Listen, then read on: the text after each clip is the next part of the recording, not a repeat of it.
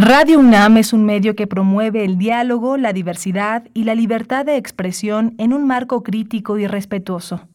Los comentarios expresados a lo largo de su programación reflejan la opinión de quien los emite, mas no de la radiodifusora. Radio UNAM presenta Prisma RU. Una mirada universitaria sobre los acontecimientos actuales. Prisma RU. Relatamos al mundo.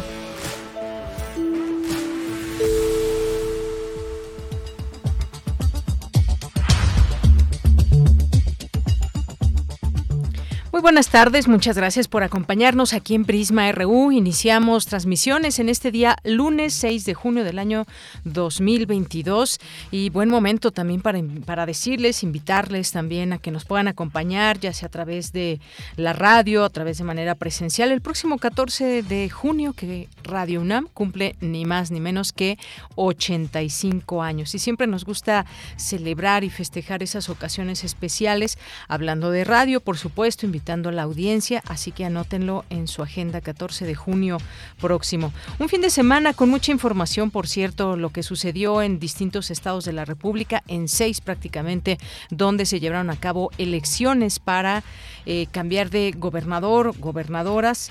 Eh, y que además, bueno, pues hubo en esta ocasión, ya lo habíamos platicado, uno de los datos que podemos aquí destacar es que hubo varias candidatas mujeres a los distintos, eh, en los distintos estados y que se disputaron una de estas gubernaturas. Vamos a repasar un poco sobre este mapa electoral político, cómo queda en nuestro país tras esta jornada del domingo 5 eh, de junio, donde seis estados estuvieron llevando a cabo elecciones. Cuatro gubernaturas, que es prácticamente pues todas las primeras planas de los periódicos, de los diarios de México, las noticias que han estado informando sobre esta situación, de cómo quedaron finalmente estas elecciones, más allá de que se cierre completamente el proceso, pero pues Morena se lleva cuatro gubernaturas de estas seis eh, y el PAN se lleva dos en alianza.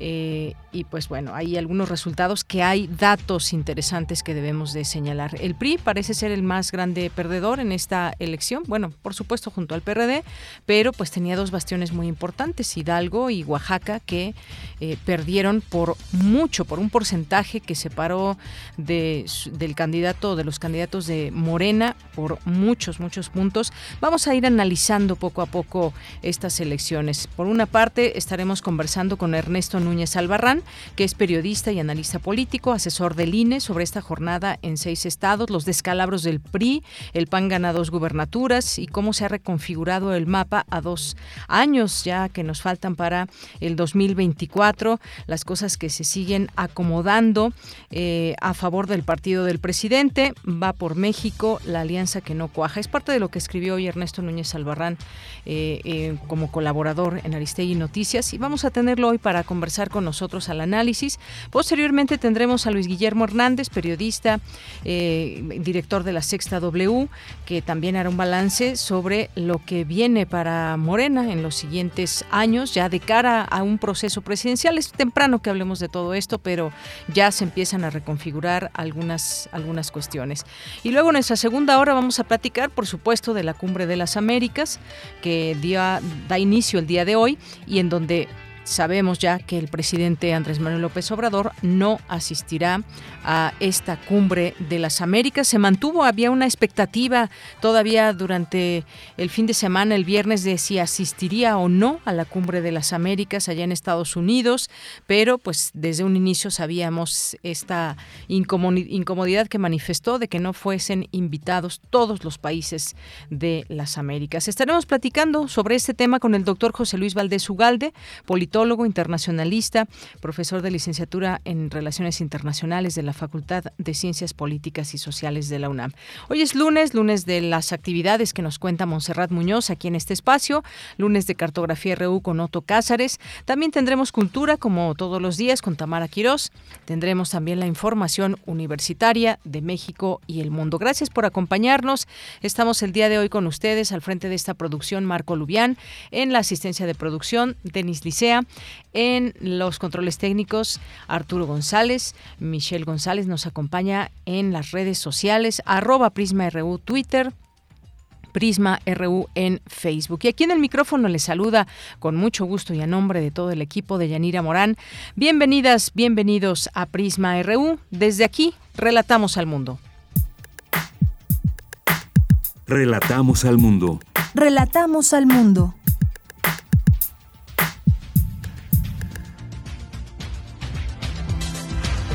Una con ocho minutos en la información universitaria, la Universidad Nacional y la Fundación Alemana para la Investigación Científica firmaron un memorándum de cooperación. La colaboración académica, científica y de innovación debe ser una estrategia para el desarrollo de las naciones, señaló el rector Enrique Graue. La UNAM será la sede principal de la Conferencia Latinoamericana y Caribeña de Ciencias Sociales 2022, que se llevará a cabo del 7 al 10 de junio. Mañana inicia y esta conferencia es desde su primera edición en 2003 el mayor evento académico y político de las ciencias sociales y las humanidades a nivel mundial. El convenio de colaboración entre la UNAM y el Colegio de Bachilleres permitirá impartir talleres de especialización para maestros y talleristas de apreciación y creación artística con la intención de que la medicina sea más preventiva, desde la UNAM se estudia la importancia de sus principios éticos y morales. Vámonos a la información nacional. El presidente Andrés Manuel López Obrador confirmó que no asistirá a la Cumbre de las Américas. Dijo que en su representación irá el canciller Marcelo Ebrard. Escuchemos. Informarle al pueblo de México que no voy a asistir a la cumbre. Va en mi representación y en la del gobierno Marcelo Ebrard. Y no voy a la cumbre porque no se invita a todos los países de América. Y yo creo en la necesidad de cambiar la política que se ha venido imponiendo desde hace siglos, la exclusión, el querer dominar sin razón alguna, el no respetar la soberanía de los países, la independencia de cada país. Y no puede haber cumbre de las Américas si no participan todos los países del continente americano. O puede haber, pero nosotros consideramos que es seguir con la vieja política de intervencionismo, de falta de respeto a las naciones y a sus pueblos. Bien, pues ahí escuchamos. Además, el presidente dice que hay muchas presiones que está teniendo el presidente Joe Biden por parte del Partido Republicano y muchas cosas que se mueven allá en Miami, Florida. Ya platicaremos más adelante sobre el tema. Por su parte, los países de la Alianza Bolivariana coincidieron en su postura de criticar la decisión de Estados Unidos de excluir a Cuba, Nicaragua y Venezuela de la Cumbre de las Américas. Advirtieron que la decisión constituye un retroceso histórico en las relaciones hemisféricas. En la información nacional, en más información nacional, Alejandro Murat, gobernador de Oaxaca, informó que se autorizó la declaratoria de emergencia para 31 municipios del estado, luego del paso del huracán Ágata por el estado. Hay 17 mil casas afectadas. Un juez de control impuso prisión preventiva por un año al exgobernador de Chihuahua, César Duarte, acusado de peculado y asociación delictuosa por 96.6 millones de pesos con una serie de eventos, misas y vigilias donde asistieron los sobrevivientes y familiares del incendio de la guardería ABC, se conmemoró en Hermosillo, Sonora, el decimotercer aniversario luctuoso de las 49 víctimas del incendio. En la información internacional, Elon Musk amenazó con no, no, consumar la compra de Twitter, ya que no ha recibido de la empresa información sobre las cuentas falsas y el spam. Hoy en la UNAM, ¿qué hacer? qué escuchar y a dónde ir. Hoy es lunes de Gaceta UNAM y en su portada nos presenta el tema Novena Conferencia Latinoamericana y Caribeña de Ciencias Sociales en la UNAM, bajo el lema Tramas de las desigualdades en América Latina y el Caribe, saberes, luchas y transformaciones, espacio en el que se analizarán las desigualdades históricas que estructuran las sociedades en América Latina. Consulta la Gaceta de la UNAM que se encuentra disponible de manera digital en www.gaceta.unam.mx. Te recomendamos la serie Habitare, Agenda Ambiental Inaplazable. Este espacio busca generar conciencia y acción sobre el cuidado del medio ambiente, generando empatías que permitan la construcción de una agenda que lleve al radioescucha de ser un sujeto informado a uno que tome iniciativas y acciones en la lucha contra la destrucción de nuestro planeta. La serie Habitare, Agenda Ambiental Inaplazable, se transmite todos los lunes en punto de las 16 horas a través del 96.1 de FM.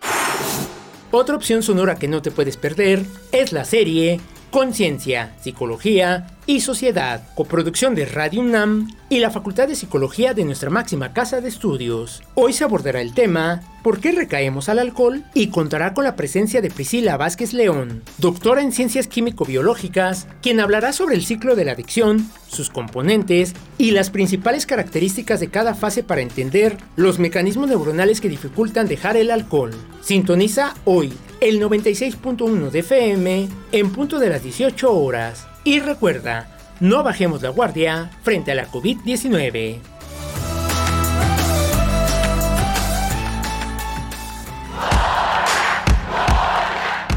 Campus RU.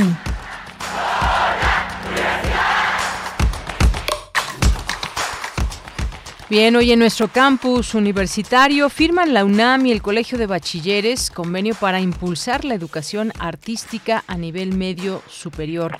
Cuéntanos, Cindy Pérez Ramírez, muy buenas tardes, adelante.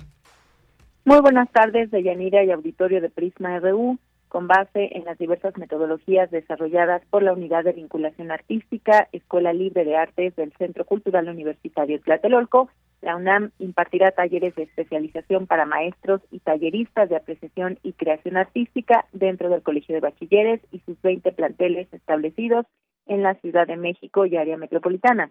Escuchemos a Jacobo Dayan, director general del Centro Cultural Universitario Tlatelolco, quien estuvo en esta firma del convenio por parte de la universidad.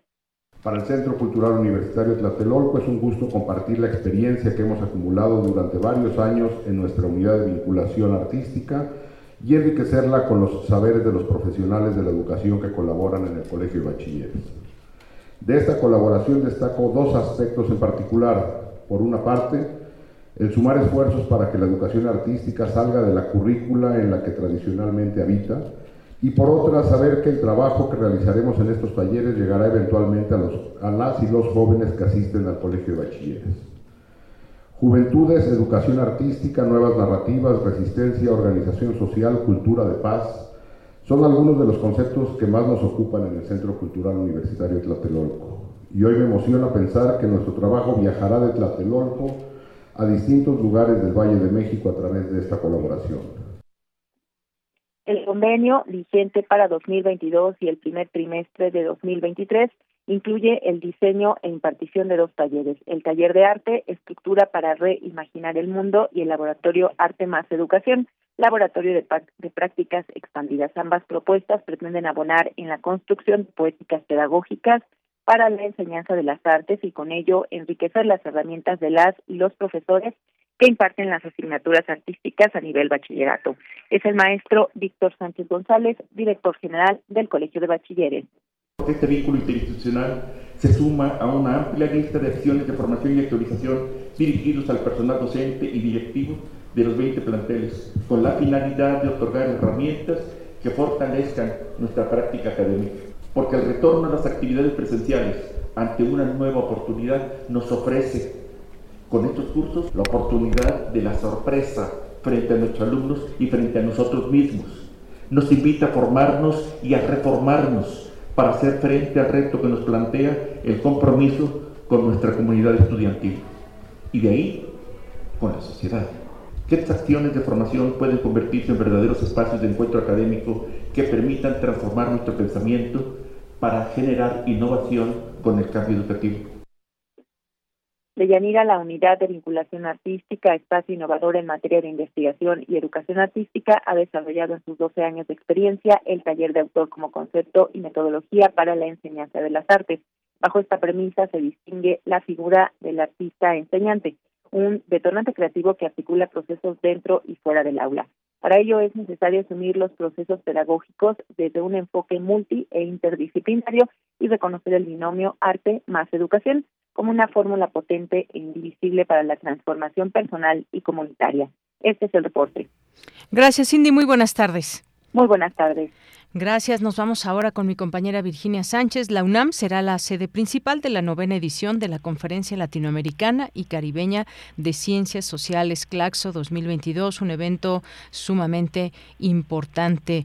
Eh, cuéntanos, Vicky, muy buenas tardes. Adelante. Gracias, Bella. Muy buenas tardes a ti y al auditorio de Prisma RU. Del 7 al 10 de junio se llevará a cabo en la Ciudad de México la novena Conferencia Latinoamericana y Caribeña de Ciencias Sociales CLACSO 2022 cuya sede principal será la UNAM. Y en este encuentro el eje temático será tramas de las desigualdades en América Latina y el Caribe, saberes, luchas y transformaciones. En este evento se desarrollarán paneles abiertos y especiales con destacadas figuras del campo político, académico y social. Asimismo, habrá talleres de formación.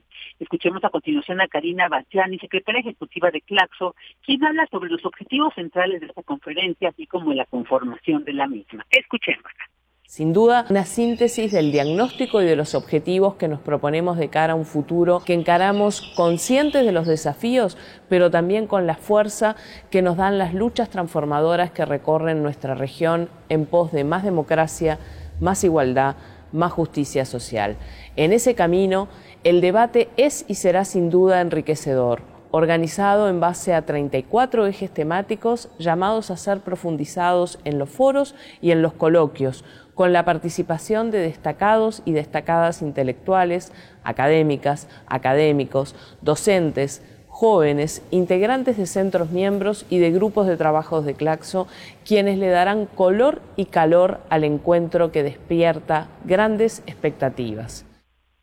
En total se llevarán a cabo 250 reuniones de análisis, más de 600 mesas de debate, con la participación de 10.000 expertos, entre ellos alrededor de 3.500 conferencistas y panelistas. Al respecto, Badiani detalla cuáles serán algunos de los temas que atravesarán la, atravesarán la discusión de este encuentro regional. Escuchémosla ejes que abarcan los desafíos de la democracia, el medio ambiente, las migraciones, los feminismos, la educación, la negritud, los pueblos indígenas, los derechos humanos, las discapacidades, la cooperación sur-sur y tantos otros que vienen marcando la agenda regional. Y bueno, pues en el marco de esta conferencia también se llevará a cabo una serie internacional de libros de ciencias sociales y humanidades y un ciclo internacional de cine, entre otros eventos especiales. Eh, cabe señalar que la inauguración se llevará a cabo esta tarde y estará presidida por el rector de la UNAM, Enrique Gabriel, de la cual el día de mañana les estaremos compartiendo los detalles. Y bueno, también mencionar que el programa completo de esta conferencia se puede encontrar en conferenciaclaxo.org. De ella, esta es la información. Muchas gracias, Vicky, y muy buenas tardes. Buenas tardes. Ya estaremos ahí también muy atentas y atentos a través de Vicky que va a estar en esta cobertura y que inaugura, como escuchamos, el rector Enrique Graue, una importante eh, conferencia latinoamericana y caribeña, como ya escuchábamos, una agenda regional con muchos temas, desafíos de la democracia, la inmigración, indígenas, discapacidades, en fin, estará muy interesante. Aquí le tendremos los detalles. Nos vamos ahora con Dulce García con la intención de que la medicina sea más preventiva, estudian la importancia de los principios éticos y morales dentro de esta. Adelante, Dulce García. Deyanira, muy buenas tardes a ti al auditorio de Prisma RU. Al ofrecer la conferencia magistral El cumplimiento legal y respeto a los principios éticos en instituciones de salud, llevada a cabo por la Facultad de Medicina y el Seminario Permanente de Historia y Filosofía de la Ciencia y la Medicina, el doctor Germán Fajardo Dolci, director de la Facultad de Medicina, dijo que el acto médico es un acto profesional que cuenta con reconocimiento jurídico para la prevención, atención y rehabilitación. Añadió también que se trata de una interacción social en la que se ven relacionados principios éticos y morales. Durante la pandemia nos pusimos a reflexionar sobre cómo buscar estos áreas que te involucran el área médica. y lo que encontramos siempre son elementos jurídicos, ¿no? Siempre son bibliografías eh, o referencias eh, jurídicas. Entonces nos dimos a la tarea de en un texto eh, tener todo lo que tiene que ver, todos los aspectos jurídicos que tienen que ver con la práctica médica. Y no solo enumerarlos, digamos, no, no solo decirlos, sino que tuvieran algún comentario, alguna interpretación y la importancia que tienen justamente en la práctica, en la práctica médica. Y así nació la idea de este libro que se llama El ejercicio profesional médico y el derecho, donde se hace este resumen justamente que estoy, que estoy comentando y donde tiene eh, alrededor de 30 capítulos, eh, que se van disecando, digamos, todas estas eh, partes y responsabilidades del acto, del acto médico. El doctor Germán Fajardo Dolci añadió que más allá del cumplimiento y la prestación de servicios, la atención médica probablemente sea la industria más regulada. Sin embargo, dijo, el apego al cumplimiento jurídico y a la ética no solo son requisitos legales, sino componentes fundamentales para la calidad de la atención médica. Por supuesto, para la seguridad del paciente y también para el fortalecimiento de las eh, instituciones. Y cuando hablamos de la capacitación, desarrollo y actualización médica, tenemos entonces la necesidad de actualizarnos de manera constante del personal eh, de salud, que es una necesidad pues personal. Quien estudia, eh, quien tiene la vocación de ser médica o ser médico, pues tiene esto como, como que registro en su DNA, ¿no? De la actualización de, del de la capacitación. Finalmente dijo que se busca la implementación de un programa de cumplimiento de políticas y procedimientos que permitan la detección, la mitigación, prevención y el monitoreo del sistema de comportamientos para garantizar el cumplimiento de las leyes que rigen a las instituciones médicas. Esta es la información. Muy buenas tardes. Gracias, Dulce. Buenas tardes. Queremos escuchar tu voz. Síguenos en nuestras redes sociales. En Facebook como Prisma RU y en Twitter como arroba PrismaRU. Una de la tarde con 24 minutos, pues empecemos a hablar de este tema, el tema del día, desde ayer que cerraron las, las casillas y que se empezó este conteo desde el PREP y que van surgiendo ahí los resultados oficiales, pero pues prácticamente hay cosas que ya están cantadas, como se dice vulgarmente, y bueno, pues vamos a hablar de algunos puntos de las elecciones. Y entre ellas, pues bueno, lo que ya sabemos hasta el momento, de seis gubernaturas, cuatro se lleva Morena, otras dos el PAN. Eh, está importante hablar de esta alianza de Va por México, PAN, PRD y PRI, que ganan, que pierden los distintos partidos.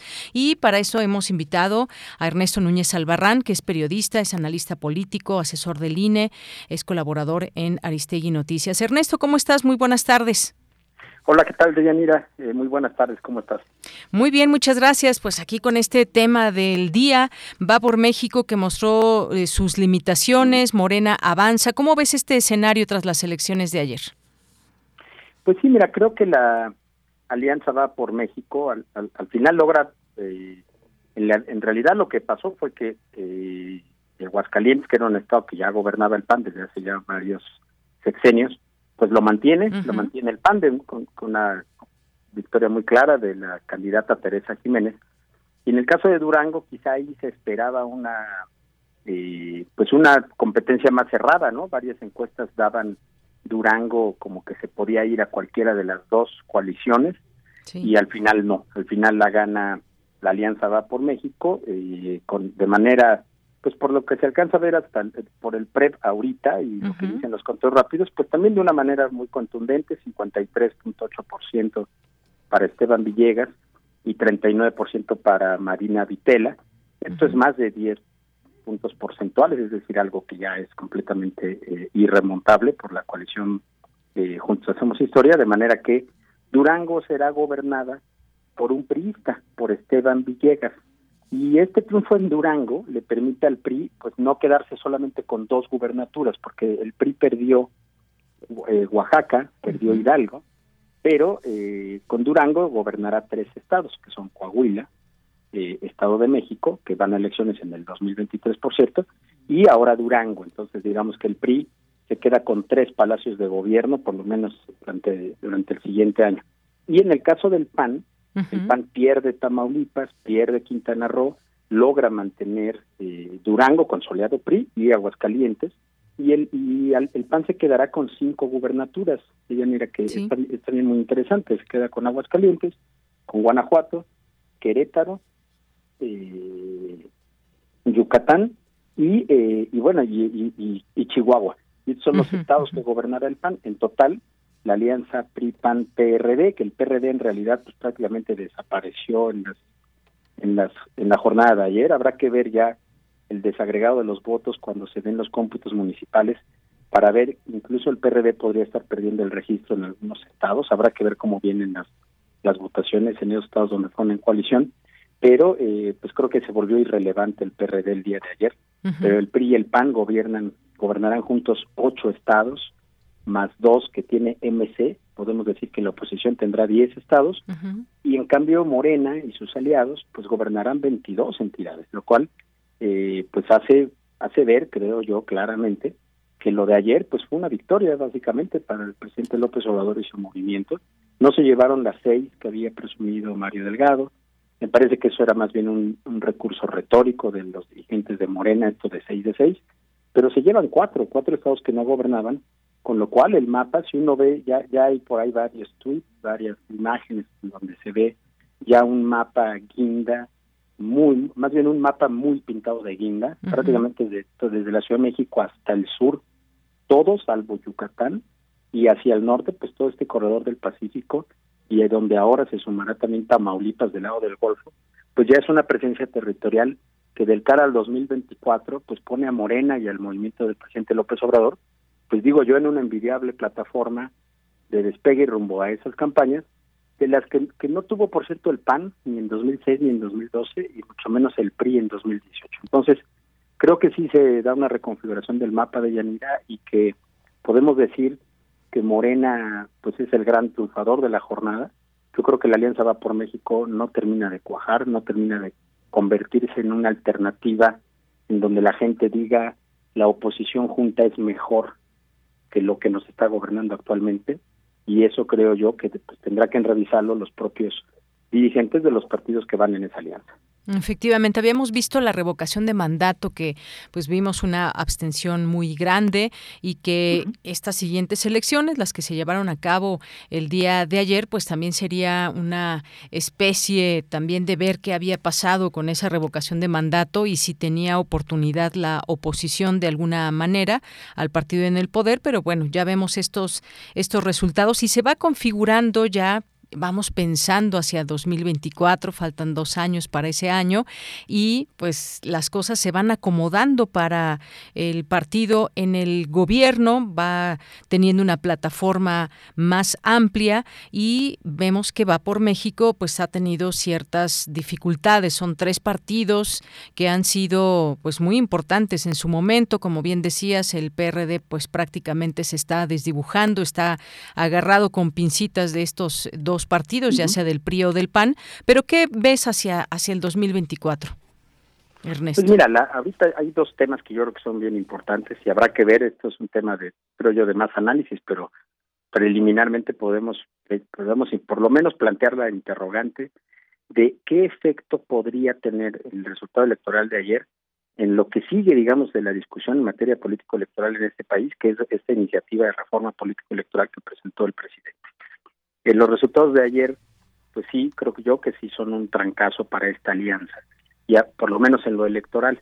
Habrá que ver si también le afecta en lo legislativo. Esta alianza actualmente pues tiene los votos suficientes para bloquear reformas constitucionales en la Cámara de Diputados. Entonces habrá que ver si estos resultados de ayer no terminan también por eh, afectar a la, la, cohesión de la alianza a nivel legislativo. Yo te diría, ojalá que no, porque me parece que de eso va a depender que esta reforma político-electoral sea una reforma pactada y aceptada por todas las fuerzas políticas y no una imposición de los partidos, digamos, progubernamentales u oficialistas. Eso, por, eso en una primera lectura. Y luego, la siguiente aduana, pues es Estado de México y Coahuila. Los dirigentes de estos partidos eh, están diciendo en estas horas posteriores al 5 de junio habrá que ver después si lo refrendan pero yo creo que yo creo que sí eh, lo que están diciendo es correcto que en el sentido o más bien anuncia algo que realmente van a hacer que es que se van a mantener unidos en las elecciones de Estado de México y Coahuila. No no les veo ningún sentido sobre todo al PRD eh, ir solo a esas elecciones. Eh, seguramente serán difíciles los acuerdos porque el, el, PRI y el PAN son enemigos históricos en ambas entidades, en el Estado de México y en Coahuila, y habrá que ver si logran cuajar una alianza con una candidatura común y sobre todo, Deyanira, construir lo que no construyeron en 2022. Una propuesta que realmente te diga para qué quieren unirse. Más allá de la crítica al gobierno de López Obrador, yo creo que en este 2022 algo que nos quedó de ver es alianza, digamos, a la ciudadanía, para qué quieren unirse, cuál es su proyecto, cuál es su propuesta, cuál es qué, qué es lo que quieren hacer distinto a lo que se está haciendo actualmente. Eh, porque cuando uno los observa, pues un poco lo que dices es, bueno, no les gusta lo que está ocurriendo, pero su propuesta es regresar al pasado del PRI y el PAN, y creo que ahí es donde no terminó de cuajar la propuesta. Entonces, tienen por lo pronto otro año para ver, tratar de enderezar una propuesta que ahora sí resulte atractiva en esas dos entidades, y pues dos años para esa fecha que se ve lejana, Yanira, pero hemos visto, yo tú y yo hemos hablado últimamente sobre estos temas, y ahorita yo estaba queriendo me acordar lo que que platicamos, creo que fue en revocación, pero bueno, esto se va más rápido de lo que uno parece y el, 2024 se ve lejano, pero en realidad en estos dos años, eh, estamos justamente a dos años de la elección presidencial de 2024, que será el primero de junio de ese año, y pues habrá que ver si en esos dos años esta alianza, primero, si se mantiene unida, y segundo, y logra realmente eh, crear, construir una alternativa que resulte por lo menos competitiva en esas elecciones. Me parece que ayer, salvo Aguascalientes Durango, eh, pues demostró que en los otros estados pues no, no fue para nada competitiva.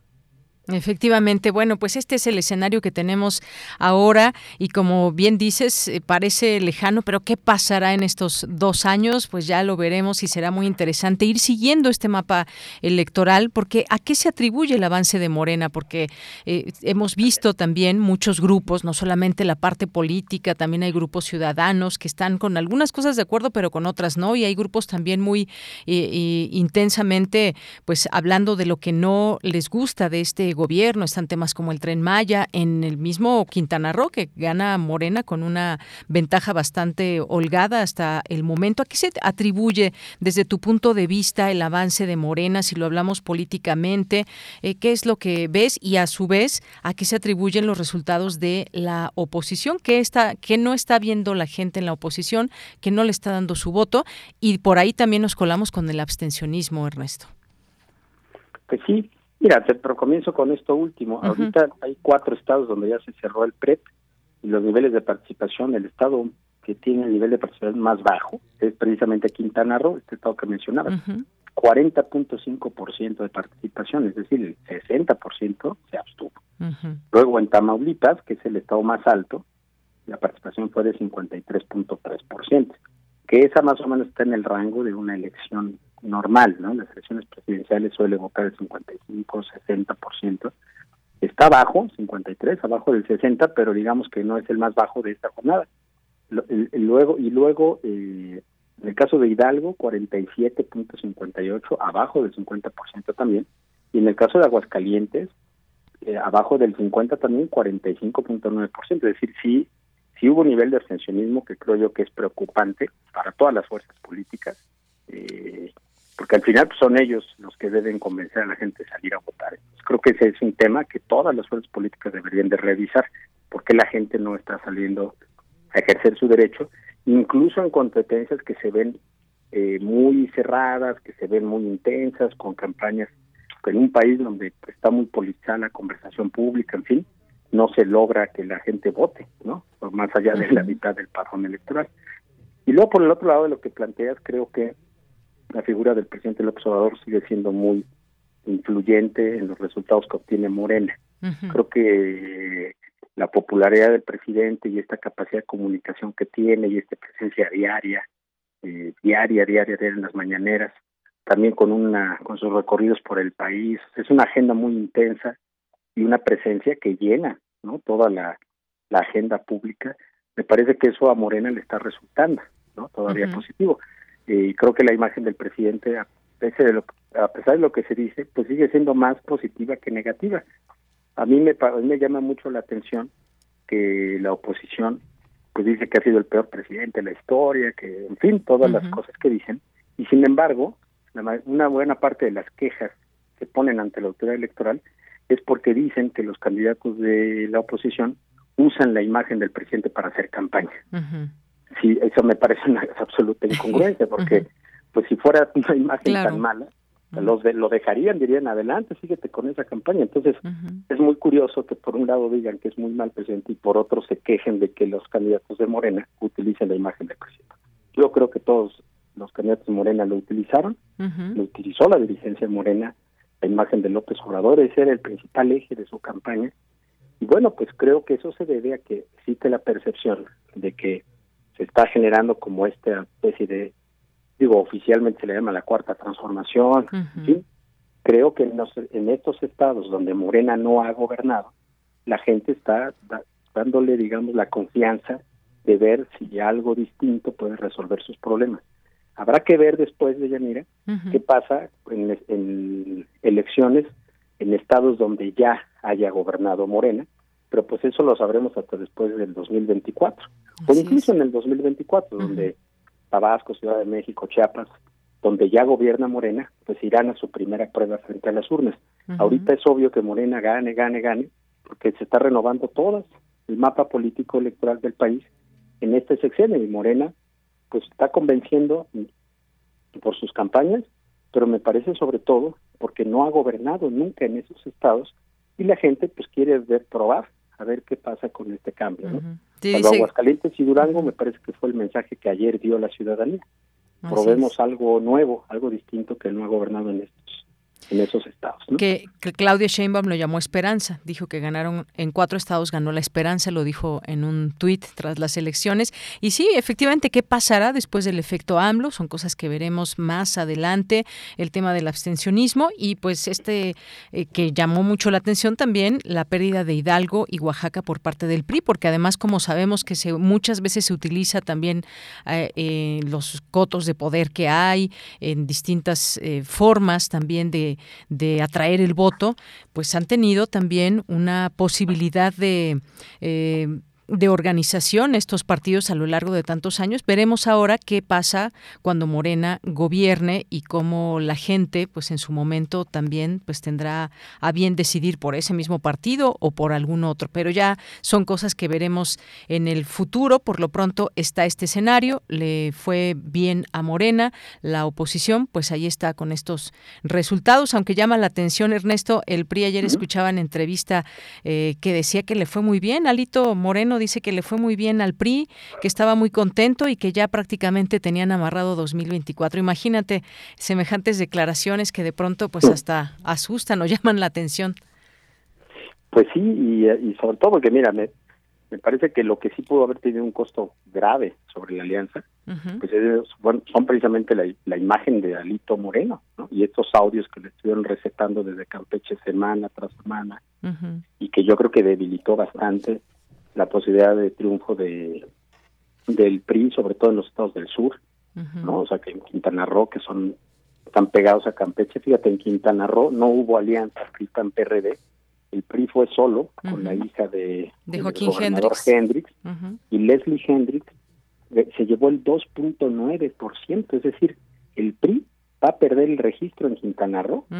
Imagínate, que eso, el, el, PRI un partido histórico y no sé qué, que había gobernado Quintana Roo desde que nació como Estado independiente en los 60 hasta hasta 2016 que ganó el PAN-PRD, el PRI en esa elección van solos con la hija de un exgobernador y obtienen menos del 3%, es decir, a nivel estatal el PRI va a perder el registro. Oye, es que cómo no, olvidar decir eso que, que vaya a ser un buen un buen resultado, pues me parece absolutamente absurdo. Por supuesto, ahorita que dijiste Quintana Roo, me acordé de, de, gobernadores como desde Mario Villanueva, Roberto Borge, que está en la cárcel, el anterior, que Félix González Canto, que bueno, pues han, han estado envueltos en polémicas tremendas de dinero. La misma eh, candidata que en su momento era del PRI o del Verde, al, la, a Laura Fernández, que ahora compitió por PRD y, y PAN, pero pues era una aliada de Roberto Borge. Hacen unos unos tejes y manejes ahí bastante extraños. Pero bueno,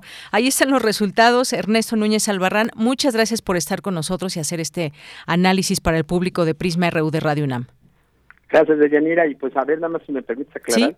a partir del miércoles comenzarán los, comenzarán los cómputos municipales y vendrán los resultados definitivos y legales.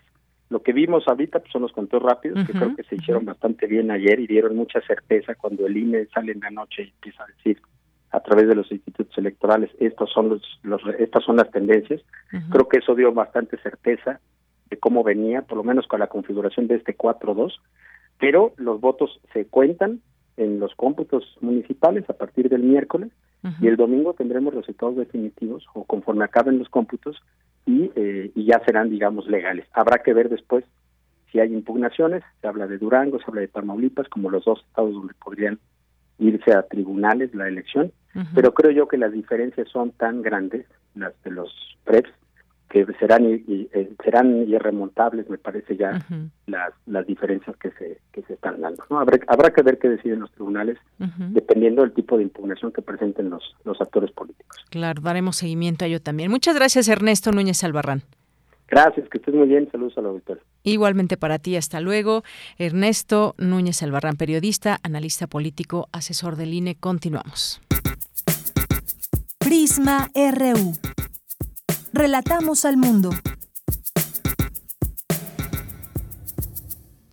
Bien, pues vamos a seguir hablando de elecciones, pero ahora, ¿qué tiene Morena frente a sí? Luego de este panorama que ya si vemos el mapa electoral, por ahí también puse en, en mi Twitter cómo se ve el mapa electoral, lo tenemos también en nuestro Twitter de Prisma RU, el mapa que se va de México que se va pintando de guinda y cuáles los cuáles son los retos que tiene frente a sí Morena, muchos eh, también en la oposición señalando que quiénes son esos candidatos que ganaron de Morena, que si vienen del PRI y muchas otras cosas más. Sigamos hablando de elecciones, pero ahora estos retos que tendrá frente a sí Morena con Luis Guillermo Hernández, periodista, doctorando en medios de comunicación y cultura, analista político, experto en medios de comunicación, profesor universitario, director de la Sexta W. ¿Cómo estás, Luis Guillermo? Muy buenas tardes. Deyanira, muy buenas tardes. Un placer, como siempre, como cada 15 días, charlar con la audiencia de Prisma RU de nuestra radio UNAM. Pues Luis Guillermo, no hay duda de que el partido que logró el mayor avance en las elecciones fue Morena al conquistar cuatro entidades en las que era oposición y son Tamaulipas, Quintana Roo, Oaxaca e Hidalgo, estos dos últimos bastiones del PRI, esta alianza opositora que refrendó Aguascalientes y Durango, pero ¿qué tiene frente a sí Morena con esta posibilidad de pues seguir gobernando en distintos estados? Ahora conquistó otros otros cuatro, en específico pues hablamos de Oaxaca e Hidalgo donde decía el PRI pues había tenido una eran tradicionalmente priistas por decirlo de alguna manera, pero ¿qué tiene frente a sí Morena para seguir o avanzando, convenciendo? El efecto López Obrador fue el que ganó. ¿Qué es lo que tú ves, Luis Guillermo? Bueno, creo que eh, en primera instancia podríamos podríamos perfectamente identificar pues una gran lección hacia afuera del partido, pero también una gran lección hacia adentro.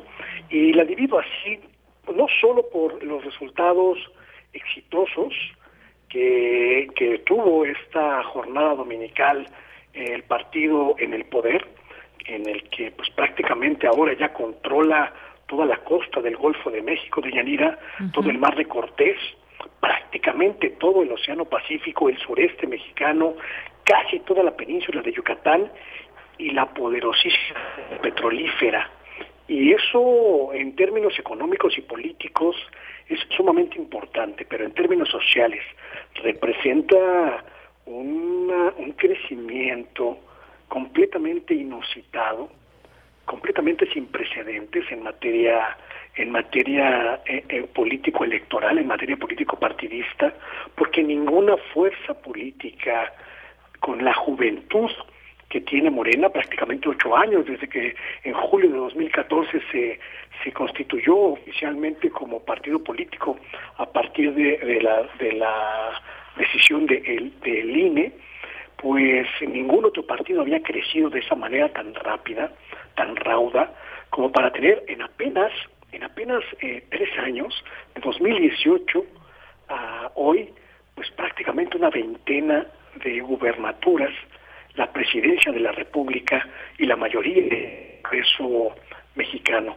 Este crecimiento eh, inusitado, veloz, vertiginoso, pues habla de una fuerza política muy poderosa en muchos sentidos, pero también habla, y ahí entra este, este elemento de elección interna, también habla de un partido que puede fácilmente fragmentarse, fracturarse con este crecimiento vertiginoso.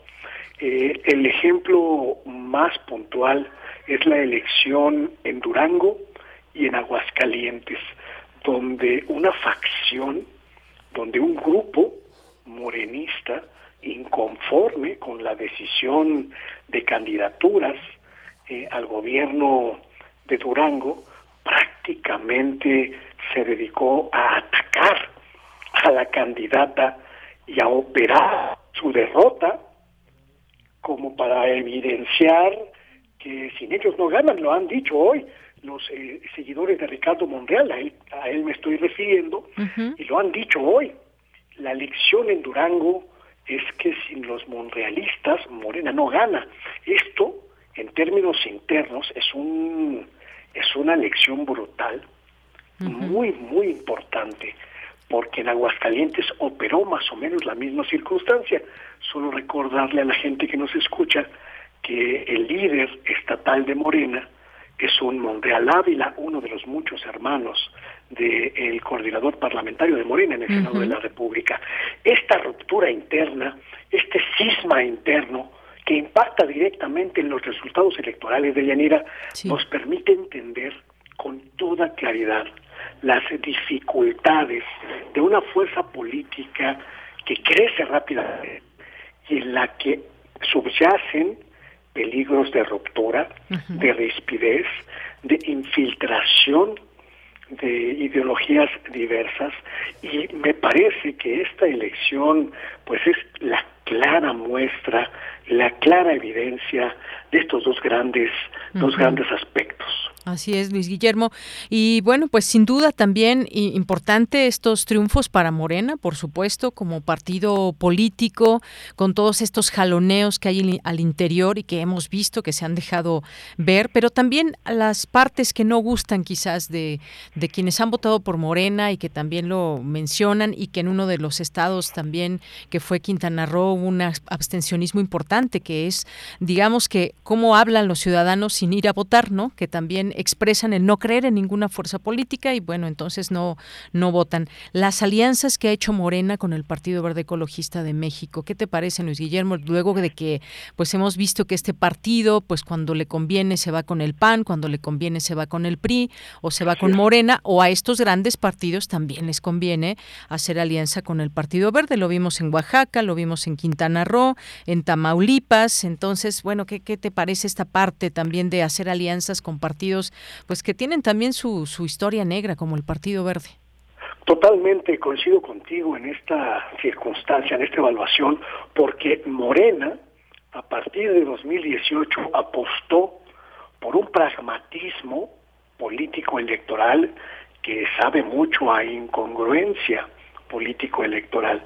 Las alianzas, no solo con el Partido Verde, que efectivamente quizá es el instituto político de más eh, oscura y tenebrosa historia en términos de oportunismo, en términos de improvisación, en términos de incongruencia, pero sobre todo en términos de corrupción.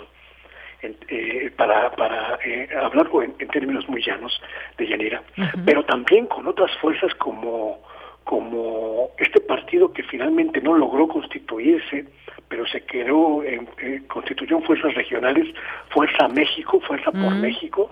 Este partido que tiene un símbolo rosa, me parece. Es decir, estamos hablando del pragmatismo de ganar por ganar las elecciones, pero también el costo que tiene internamente en la militancia, en la gente que sigue al movimiento, este pragmatismo que se ha señalado abiertamente, que se ha pues eh, constituido quizá en uno de los elementos más críticos y más eh, difíciles de, de respaldar en el partido de poder. Y me parece que Morena paga un alto costo en términos electorales, pero sobre todo en términos ideológicos con estas alianzas, porque hemos visto ya, lo hemos visto pues en estas elecciones de los últimos tres años, que prácticamente no abona nada a el espacio electoral que ya Morena tiene conquistado. Y me parece que en realidad solo se mantienen las alianzas por la necesidad que tiene el gobierno del presidente López Obrador, pues de seguir contando con estos votos, principalmente en el Congreso Federal. Así es.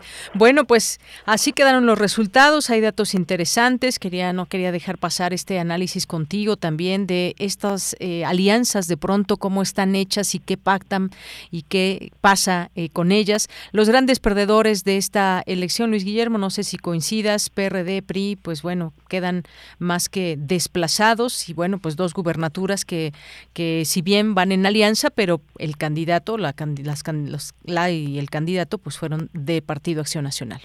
Me parece que es evidente que la gran alianza va por México, sí, por México, no, nunca. Durango es, de, es priista. Sí, no, no, no tengo muy claro, de Yanira, esta insistencia del PRI, del PAN y del PRD de continuar coaligados, habiendo sido evidente que esas alianzas no le gustan a la ciudadanía, no le gustan a la gente, porque habla muy claro eh, el número de votos, por ejemplo, que se ha recibido en las diversas entidades, y me parece que los partidos internamente van a tomar decisiones en este sentido en los próximos en los próximos meses.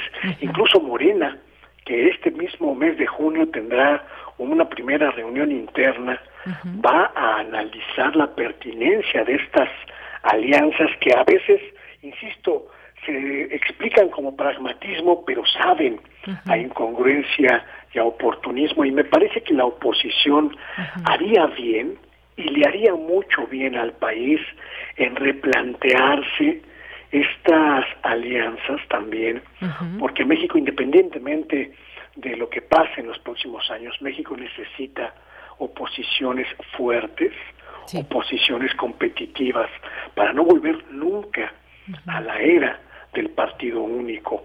Necesitamos que las fuerzas políticas entiendan el mensaje de las urnas y que actúen en consecuencia. Muy bien, pues seguiremos viendo. Los resultados estarán en próximos días ya de manera oficial, pero pues ya vimos estos. Eh, es difícil que se dé otro resultado del que ya se tiene y pues así quedaron. Este es tu análisis. Muchas gracias, Luis Guillermo. Nos escuchamos en 15 días. Muchísimas gracias y un saludo a Radio Una. Gracias, hasta luego. Un abrazo, Luis Guillermo Hernández, periodista, analista político, director de Sexta W. Continuamos. Sala Julián Carrillo. Presenta Montserrat Muñoz, ya en la línea telefónica. ¿Cómo estás? Un abrazo antes que otra cosa, Montserrat. Bienvenida. Hola, ¿qué tal, Deyanira, equipo de Prisma RU? Por supuesto, a todos quienes escuchan nuestras frecuencias, a quienes van a ser parte de este mes aniversario de nuestra querida radiodifusora. Así que es momento de celebrar con muy buenas noticias. También en esta sección tenemos anuncios varios y pertinentes.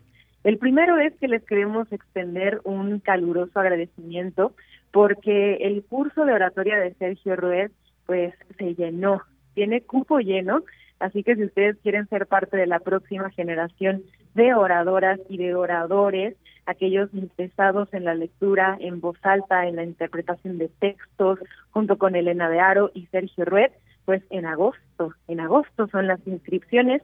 Síganos en el Facebook, Sala Julián Carrillo, es nuestro medio de contacto más directo y pertinente con ustedes, además de esta sección los lunes.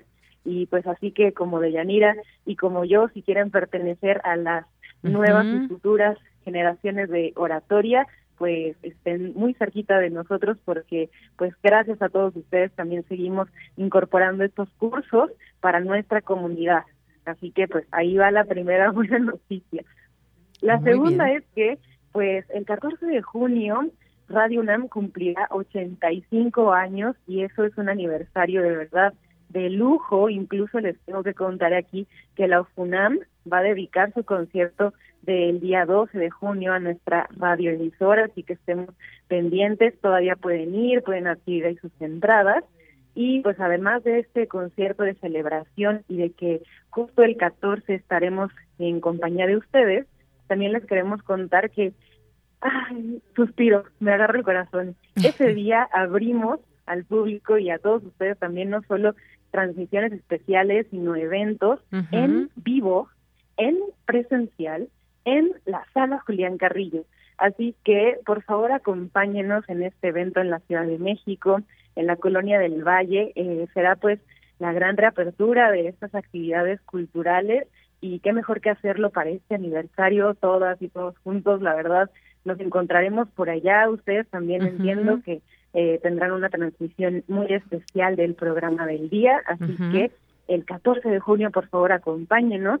También en este concierto especial del día, a cargo del el ensamble vocal Solo Cuatro, ellas son tres sopranos, una mezzo soprano y presentan el concierto Universos Sonoros, música del siglo XX y siglo XXI. Entrada libre, recuérdenlo, el cupo es limitado, así que por favor vayan temprano porque esto es a las seis de la tarde, todo el día habrán actividades, pero también a las ocho tenemos otro anuncio que es un programa de micrófono, stand-up y también pues mucha caracterización de comedia feminista. Así que a las ocho eh, tendremos un programa especial con bastantes comediantas quienes están preparando rutinas para ustedes y bueno, pues también qué mejor que dar espacio al aire con estas voces y actividades diversas. No se lo pierdan, aniversario 85 de Radio Universidad, el 14 de junio en vivo, en presencial, en nuestras instalaciones. ¡Eh! Estamos eh, aplaudiendo sonoramente. Y bueno, también de sí, de Yandira, yo estoy así. Ahí nos encontraremos.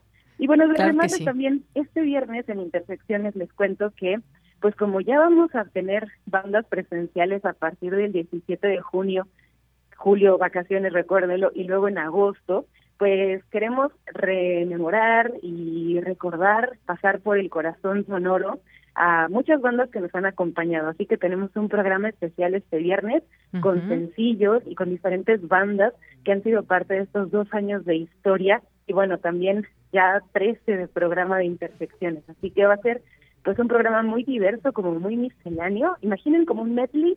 Ahí vamos a estar con ustedes a las nueve de la noche en Intersecciones. Así que conéctense también al Facebook y pues de Yanira ya cada vez más cerca de abrazarnos sonoramente y presencialmente. Claro que sí, ya nos veremos el próximo martes aquí en la sala Julián Carrillo, va a haber varias actividades, así que pues bueno, por aquí les esperamos. Muchas gracias, Monse, un abrazote.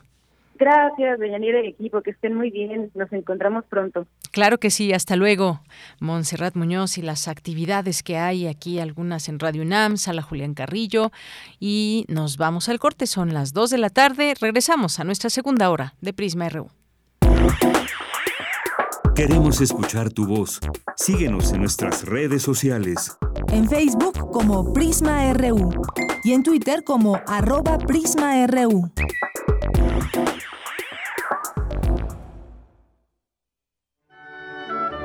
Una sala tan grande como el tiempo en la que quepan todas las notas. Las clásicas y las inhóspitas. Las de otras latitudes y nuestras coterráneas. Las de largo aliento y las que son un suspiro. Las divinas y las profanas. Es universidad porque caben todas, todas las notas. Orquesta Filarmónica de la UNAM, segunda temporada 2022. En vivo desde la sala Nezahualcóyotl. Domingos a las 12 horas por el 96.1 de FM. Radio UNAM. Experiencia sonora.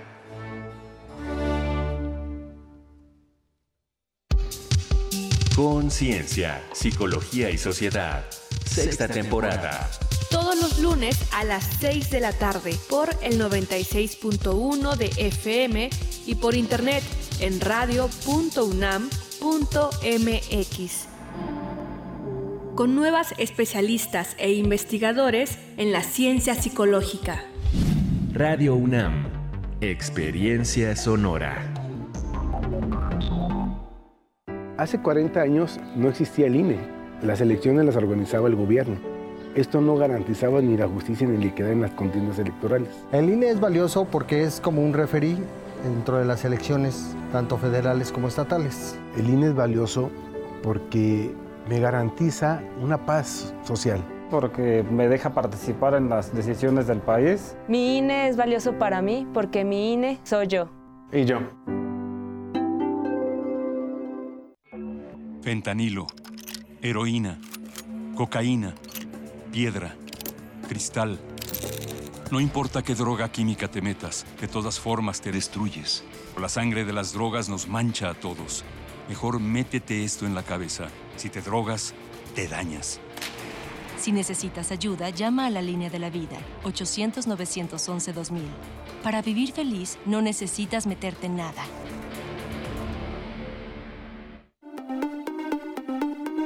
Entre acciones y reacciones, seguimos luchando contra el cambio climático y la destrucción del ambiente. Habitare. Agenda Ambiental Inaplazable. Todos los lunes a las 16 horas por el 96.1 de FM después del corte informativo. El cambio es bueno, pero el cambio de conciencia es fundamental. Radio UNAM. Experiencia sonora.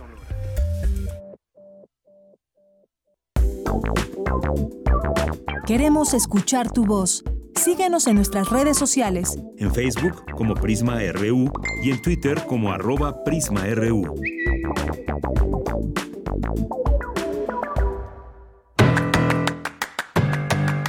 Mañana en la UNAM, ¿qué hacer? ¿Qué escuchar? ¿Y a dónde ir? La Coordinación de Difusión Cultural, a través de la Dirección de Teatro UNAM, convoca a personas estudiantes y recién egresadas, nacionales y extranjeras, a participar en la edición número 29 del Festival Internacional de Teatro Universitario. Podrán participar todos los grupos y compañías de estudiantes actualmente inscritos en el ciclo escolar 2021-2022. La convocatoria se encuentra abierta del 1 al 29 de junio de 2022. Consulta las bases en teatrunam.com.mx. La serie Espacio Académico APA-UNAM es una coproducción de Radio UNAM con la Asociación Autónoma del Personal Académico de la UNAM, bajo la conducción de Ernesto Medina y Sabrina Gómez Madrid. Este espacio sonoro nos presenta cápsulas en las que se difunden las actividades, proyectos y el trabajo de destacados académicos e investigadores en los diversos planteles, facultades e institutos de la UNAM. Te recomendamos escuchar la serie de cápsulas en las que el doctor Joel Navarrangel académico e investigador de medicina del deporte en la Facultad de Medicina de la UNAM, aborda el tema El ejercicio como arma preventiva contra enfermedades. Dichas cápsulas se transmiten de lunes a domingo a lo largo de la programación de nuestra emisora. La Dirección General del Deporte Universitario y la Facultad de Arquitectura de la UNAM abren la convocatoria del Certamen Universitario de Diseño de Logotipo, 70 años del Estadio Olímpico Universitario, que busca representar gráficamente la importancia de dicho espacio como un recinto que ha albergado eventos de gran relevancia nacional e internacional podrán participar de manera individual estudiantes de la UNAM y su sistema incorporado, así como exalumnos, académicos y trabajadores de nuestra máxima casa de estudios. Los interesados deberán entregar un logotipo impreso que conmemore los 70 años del Estadio Olímpico Universitario. Consulta las bases en la Gaceta de la UNAM o en el sitio oficial www.deporte.unam.mx. Y recuerda, si utilizamos cubrebocas, nos cuidamos todos. Para Prisma RU, Daniel Olivares Aranda.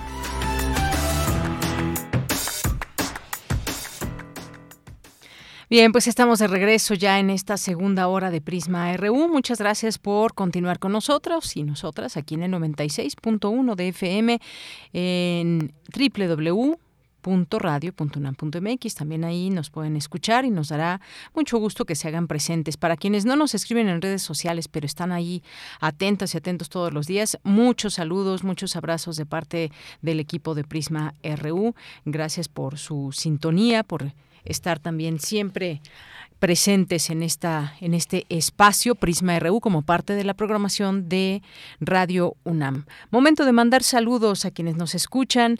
Luis M. García también aquí muchos saludos, gracias que nos dice, dice aquí una mano, es que puse algunas fotografías de agradecimiento a nuestra audiencia, que hace ocho días estábamos transmitiendo aquí desde nuestra terraza y nos dio mucho gusto conocerles a muchas personas que se dieron cita aquí para ser parte de este programa. Muchas gracias y entre estas personas estaba Luis M. García, a quien le mandamos muchos saludos. César Soto, el proceso electoral efectuado en los estados del país habrá que esperar hasta que haya declaratoria firme de vencedores y la entrega de constancia, como esperar, como esperar las impugnaciones en los tribunales electorales estatales. Buen lunes sonoro. Gracias, César. Sí, el proceso, pues todavía falta para que se cierre el proceso electoral de este 2022, ya con las actas en mano y demás, para que se les pueda llamar a los vencedores eh, gobernadores o gobernadoras y en este sentido, pues ya sé que vaya todo este trámite. Ahorita lo que hemos dado a conocer son resultados resultados que van surgiendo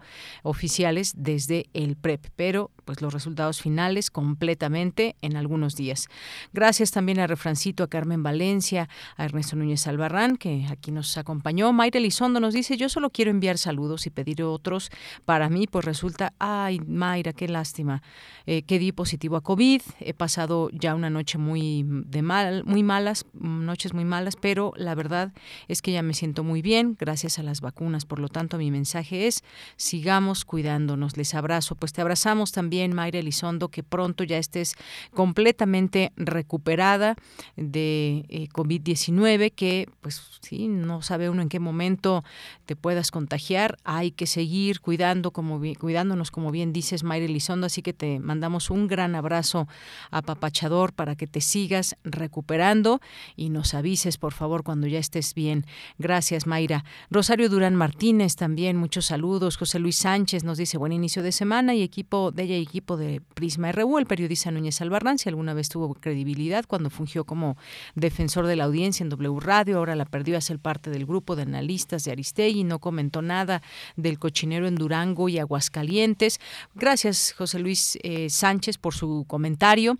Bueno, creo que aquí tratamos de, de ampliar estos temas al análisis de las elecciones. Y sí efectivamente lo que lo que mencionábamos con él era que pues efectivamente pueda haber impugnaciones y ya tendrán que dar cauce ahí en el Tribunal Electoral. Pero pues con, cuando hay una diferencia muy clara en los votos es difícil eh, es difícil que cambien los resultados y muy importante también mencionar lo que hubo. Y esto que ha señalado el PRD en estos dos estados, en Durango y Aguascalientes, como también José Luis Sánchez, por ejemplo, en Quintana Roo ha señalado también eh, grupos de personas que se coaccionó el voto a favor de Morena. Así que, pues bueno, si hay algo que señalar, pues se tiene que seguir a las autoridades competentes. Muchas gracias por su comentario.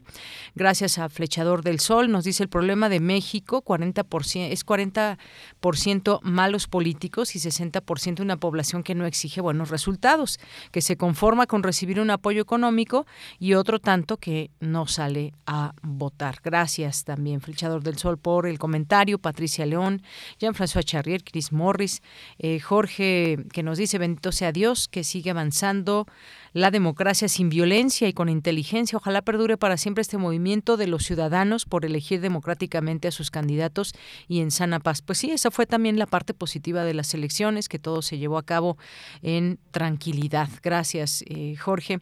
Ofelia Márquez Conde, muchos saludos. Infoescolaris, Beatriz SP, a nuestros amigos del Instituto de Química, Mario Alberto Enríquez Orozco, muchas gracias también. Gracias a Víctor Manuel Mendoza, a Juan Stack, le mandamos muchos saludos. Eje Gabriela, Pati Curiel, María Navarrete, muchas gracias, Emilio Cantún. Eh, muchas gracias a las personas que se van sumando a estas voces que nos llegan desde nuestras redes sociales. Arroba Prisma en Twitter, Prisma RU en Facebook. Arturo Sánchez también, muchísimas gracias. Gracias también aquí a El Zarco, a Carlos Yatotli. Eh, muchas gracias también. Refrancito que nos dice Movimiento Ciudadano busca eh, colocar a Colosio, que no tiene más mérito que el apellido. Qué gusto escuchar el programa y recordar que hace una semana andábamos por allá en vivo y en directo. Efectivamente, refrancito, por aquí andábamos dando lata desde las ondas gercianas. Dice, muy buenas tardes, este lunes postelectoral con la resaca de muchos cambios en los estados y me pregunto por qué el PAN y el PRI en diversos medios siguen tan felices. Del PRD pues ya ni lo menciono porque ya ni cenizas quedan. Movimiento Ciudadano ya pintó su raya momentánea. Pues sí, lo que escuchamos, bueno, son políticos y a final de cuentas, ¿qué político va a aceptar las derrotas tan grandes que haya tenido? Como el caso del PRI o del PRD, que ni siquiera sé si ya salieron a hablar porque ya ni los toman mucho en cuenta en distintos programas a la hora de opinar sobre lo que está pasando porque pues quedaron ya muy, muy relegados. Pero sí, están diciendo que les fue muy bien, imagínense. Eh, bueno, pues seguimos leyéndoles. Por lo pronto nos vamos ahora a la siguiente información con mi compañera Cristina Godínez. La UNAM acuerda cooperación científica con Alemania. Adelante, Cristina. Hola, ¿qué tal, Deyanira? Un saludo para ti y para el auditorio de Prisma RU. El rector Enrique Graue y la presidenta de la Fundación Alemana para la Investigación Científica, Katja Becker, firmaron un memorándum de entendimiento para promover la cooperación en todas las áreas de investigación en ciencias y en humanidades. El acuerdo incluye realizar proyectos de investigación conjunta, intercambio de investigadores, estudiantes de doctorado y postdoctorado, talleres, así como establecer grupos de capacitación en investigación internacional, esto entre otras actividades. Graue Wiger celebró la firma del documento y aseguró que la relación entre Alemania y México es muy importante y tiene una larga tradición de cerca de 140 años. Y recordó que la UNAM estableció en 2017 la sede de esta casa de estudios en la Universidad Libre de Berlín. El rector también confió en que el convenio contribuirá a la cooperación académica, científica y de innovación para que sea una estrategia fundamental del desarrollo entre ambas naciones. Por su parte, Katja Becker se congratuló por el nuevo compromiso con la UNAM y aseveró que hay gran potencial de participación en múltiples áreas, así como para realizar investigaciones transdisciplinarias e internacionales. Dijo que la Fundación Alemana para la Investigación Científica financia cerca de 3.000 proyectos al año en universidades e instituciones de múltiples áreas del conocimiento, y los científicos tienen la libertad de definir la temática de sus estudios. En tanto, el coordinador de Relaciones y Asuntos Internacionales, Francisco José Trigo Tavera, expuso que actualmente la UNAM tiene convenios con 45 instituciones de educación superior de Alemania y en la última década ha habido un intercambio de aproximadamente 898 alumnos y 969 académicos, así como 3.221 publicaciones conjuntas. De Yanira, algunas de las áreas en las que es mayor la producción conjunta son astronomía, ciencias biológicas, matemáticas e ingeniería. Este es mi reporte. Buenas tardes. Gracias, Cristina. Muy buenas tardes. Nos vamos ahora a la información internacional a través de Radio Francia. Relatamos al mundo. Relatamos al mundo.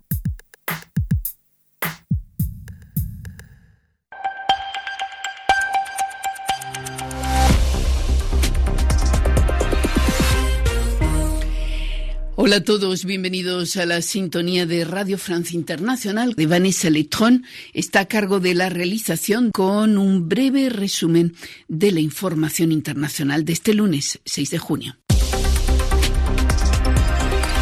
Carmele Gallubo.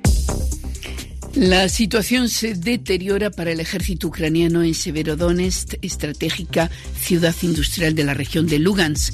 La mayor parte de esa localidad está nuevamente bajo control de las fuerzas rusas después de que este fin de semana los ucranianos recuperaran un 20% del territorio allí ocupado.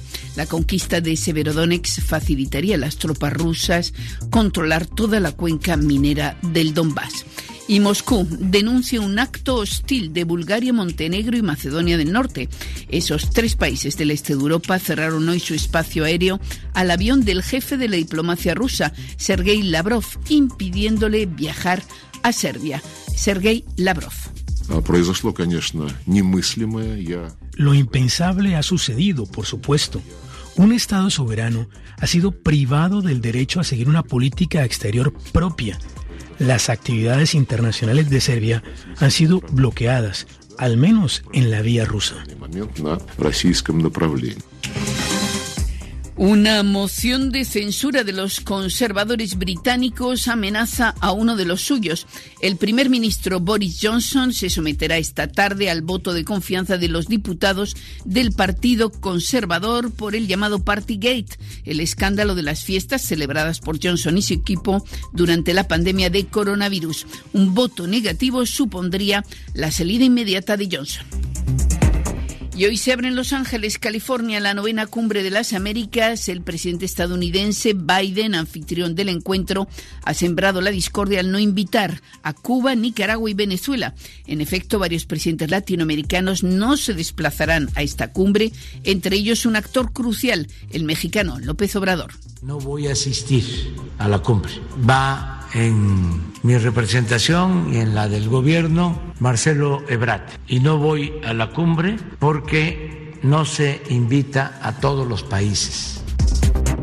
Y más de 20 civiles murieron anoche en la provincia de Ituri, en República Democrática del Congo, en una nueva matanza atribuida a los rebeldes de las Fuerzas Democráticas Aliadas, según informa la Cruz Roja local. Hasta aquí nuestro resumen informativo. Queremos escuchar tu voz. Síguenos en nuestras redes sociales. En Facebook como Prisma RU y en Twitter como arroba PrismaRU. Dos de la tarde con 18 minutos, pues vamos a hablar, ya que estábamos escuchando aquí Radio Francia eh, sobre la cumbre que dice eh, así lo editorializó, digamos, la, eh, Radio Francia, que Estados Unidos ha sembrado la discordia en no invitar a todas las naciones a la Cumbre de las Américas y destacaron la no asistencia del presidente de México. Bueno, para seguir hablando de la cumbre y qué tenemos frente a esta posibilidad de debates, de discusión, de hablar de temas que interesan a la región, hemos invitado al doctor José Luis Valdés Ugalde, que es politólogo, internacionalista, realizó la licenciatura en Ciencia Política en la UAM. Eh, Iztapalapa, maestría en Sociología Política y doctorado en, la, en Relaciones Internacionales, ambos en la London School of Economics and Political Science. Fue director del CISAN entre 2001 y 2009 y es profesor de la licenciatura de Relaciones Internacionales de la Facultad de Ciencias Políticas y Sociales de la UNAM. Doctor, ¿cómo está? Muy buenas tardes, bienvenido. Buenas tardes, Deyanira. Mucho gusto en saludarla a usted y a nuestra audiencia. Muchas gracias, eh, doctor. Pues le preguntaría cómo, cómo ve este arranque de la cumbre de las Américas, la no asistencia, por supuesto, del presidente Andrés Manuel López Obrador, que dijo que no asistiría ya que no se invitó a todos los países del continente, algo que se veía venir, pero que todavía el fin de semana se guardaban esperanzas de que pudiera acudir a la cumbre de las Américas el presidente, pero hoy desde la mañana eh, dijo que irá en su representación el canciller Marcelo y también pues señaló que cree en la necesidad de cambiar la política que se viene imponiendo desde hace siglos. ¿Qué opina usted de todo esto, doctor? Bueno, mire, primero que nada es una decisión personal del presidente que no representa a muchos millones de mexicanos que estamos aquí en México y en el extranjero, particularmente desde luego Estados Unidos, que es el país en donde más mexicanos radican eh, y son parte de nuestra de nuestra soberanía, son una extensión de soberanía esos mexicanos estarían esperando ver al presidente de México activo y proactivo en defensa de los intereses nacionales. Eh, yo creo que esta es una decisión no del representante de estos millones, de estos millones de, habitantes que estamos tanto en un lado como en el otro de la frontera, sino una decisión personal en aras de la defensa de una causa que en realidad en este momento no tiene una base ni jurídica, ni política, ni social la represión que se está llevando a cabo en Nicaragua en contra de los opositores, todos los opositores, todos los candidatos a la presidencia, uh, cuando Ortega compitió, están en la cárcel, están en, en, en, cárcel domiciliaria o bien encerrados. En Cuba, bueno, no se diga la represión que estamos viviendo en este momento y la manera en cómo se han eh, sancionado a la disidencia que se opuso en los movimientos pasados a la represión y a la falta de libertades en la isla. Y Venezuela, bueno, Venezuela en realidad pues es un problema porque eh, para Venezuela, eh, para, para Estados Unidos, Guaidó es el presidente reconocido, no se puede invitar a otro más que al presidente reconocido por Estados Unidos. Y además el presidente Maduro tiene pues causas eh, pendientes por las cuales tiene una orden de aprehensión, entonces se complicaba muchísimo, se complicaba muchísimo la, la visita para el presidente Biden que optó por defender asuntos de política interna y conciliar posiciones con los republicanos recalcitrantes que están en contra de Cuba en prácticamente todos los frentes y evitarse un conflicto interno en el preámbulo de las intermedias en Estados Unidos que quedar bien con el presidente López Obrador sin cometer un error, definitivamente un error, en oír y poder tener una interlocución directa, este personal con el jefe del Estado. El canciller Marcelo Ebrard no va a poder tener eso porque no tiene esa categoría de jefe de Estado, por lo tanto, el presidente Biden no le va a dar entrada a México y a los acuerdos que México podría haber logrado con el presidente López Obrador presente, Yanira. Bien, doctor, pues desde su punto de vista, entonces es un error que no acuda el presidente de México. ¿Qué se mueve en todo eso? Yo recuerdo, usted recordará también esta reunión que hubo de la CELAC, la Comunidad de Estados Latinoamericanos y Caribeños, que acudieron algunos presidentes, incluso pues eh, contrapuestos en sus en sus eh, formas de pensar, en su ideología, y ahí en esa misma mesa, pues eh, vertieron también sus opiniones en torno a las democracias y demás. ¿No es más sano que se invite a todos y que se pueda escuchar? las distintas posturas, aun cuando no se esté a favor o, no se coincida en algunos temas? Idealmente sí, desde luego que sí, desde luego idealmente sería bueno que participáramos todos los americanos en la en el convivio y en los y en, la, y en el en el concierto de acuerdos que de alguna manera se va a presentar una vez que este, se llegue a acuerdos finales. El problema es que uno de los temas es la democracia, otro la integración, otro la migración, otro los derechos humanos, y otro eh, los derechos civiles. ¿Cómo hacer para que podamos discutir en un contexto como el que ya mencioné y expliqué como cuadro referencial hace un momento con países como Cuba y con países como Nicaragua que, insisto, tienen a sus ciudadanos absolutamente contra las puertas. Es muy difícil discutir la democracia con países que no respetan la democracia. Entonces, en ese sentido, independientemente de que sea una prerrogativa del presidente Biden invitar, en su calidad de invitar o no invitar, yo creo que lo, que podría ser correcto, lo que sería ideal, es que se mejoraran, mejoraran las condiciones de vida y de, y de, y de, y de libertades de los países ya mencionados que permitiera poder darles una legitimidad, porque además no tienen legitimidad ni legalidad. El régimen de Ortega no tiene legalidad. Hablando en plata, el régimen de Ortega es un régimen que eh, simplemente usurpado el poder de una manera brutal tal y como lo hizo al llegar al poder. En este sentido, su legitimidad y su legalidad está, en mi opinión, en cuestión. Es decir, eso es lo que yo opino, por un lado. Por el otro lado, lo que está en juego también aquí son asuntos de carácter interno, como ya lo mencioné. Es decir, la política interna de Estados Unidos para Biden es fundamental de mantenerse en, en, un, en una, digamos, en un equilibrio de fuerzas, sobre todo con aquellas fuerzas centrífugas del conservadurismo de extrema derecha que tienen en, en las posiciones anti antinicaragüenses y anticubanas una bandera que Biden no se podía permitir que se jugara en este momento y que se utilizara en este momento en contra de su presidencia, cosa que iba a ocurrir dadas las declaraciones de Ted Cruz y de Marco Rubio, que son dos cubanos que radican en Estados Unidos, que son senadores ambos y que tienen una posición anticubana recalcitrante. Entonces, creo que se presentaba un conflicto de política interno bastante serio. El otro asunto de carácter interno, que me parece que está detrás de la posición del presidente López Obrador, es también de consumo interno. Es decir, estar defendiendo eh, regímenes que han usurpado todas las libertades, tal y, tal como los ya mencionados, particularmente Nicaragua y Cuba, es de alguna manera eh, ser pro-cubano en este momento, en el contexto en el cual vive en este momento la isla, es de alguna manera estar jugando el juego de los extremistas dentro del gabinete y dentro del equipo de López Obrador, particularmente los bolivarianos que se están planteando a, a todo lo que da una reivindicación del régimen cubano independientemente de la violación de los derechos humanos que está ocurriendo allá.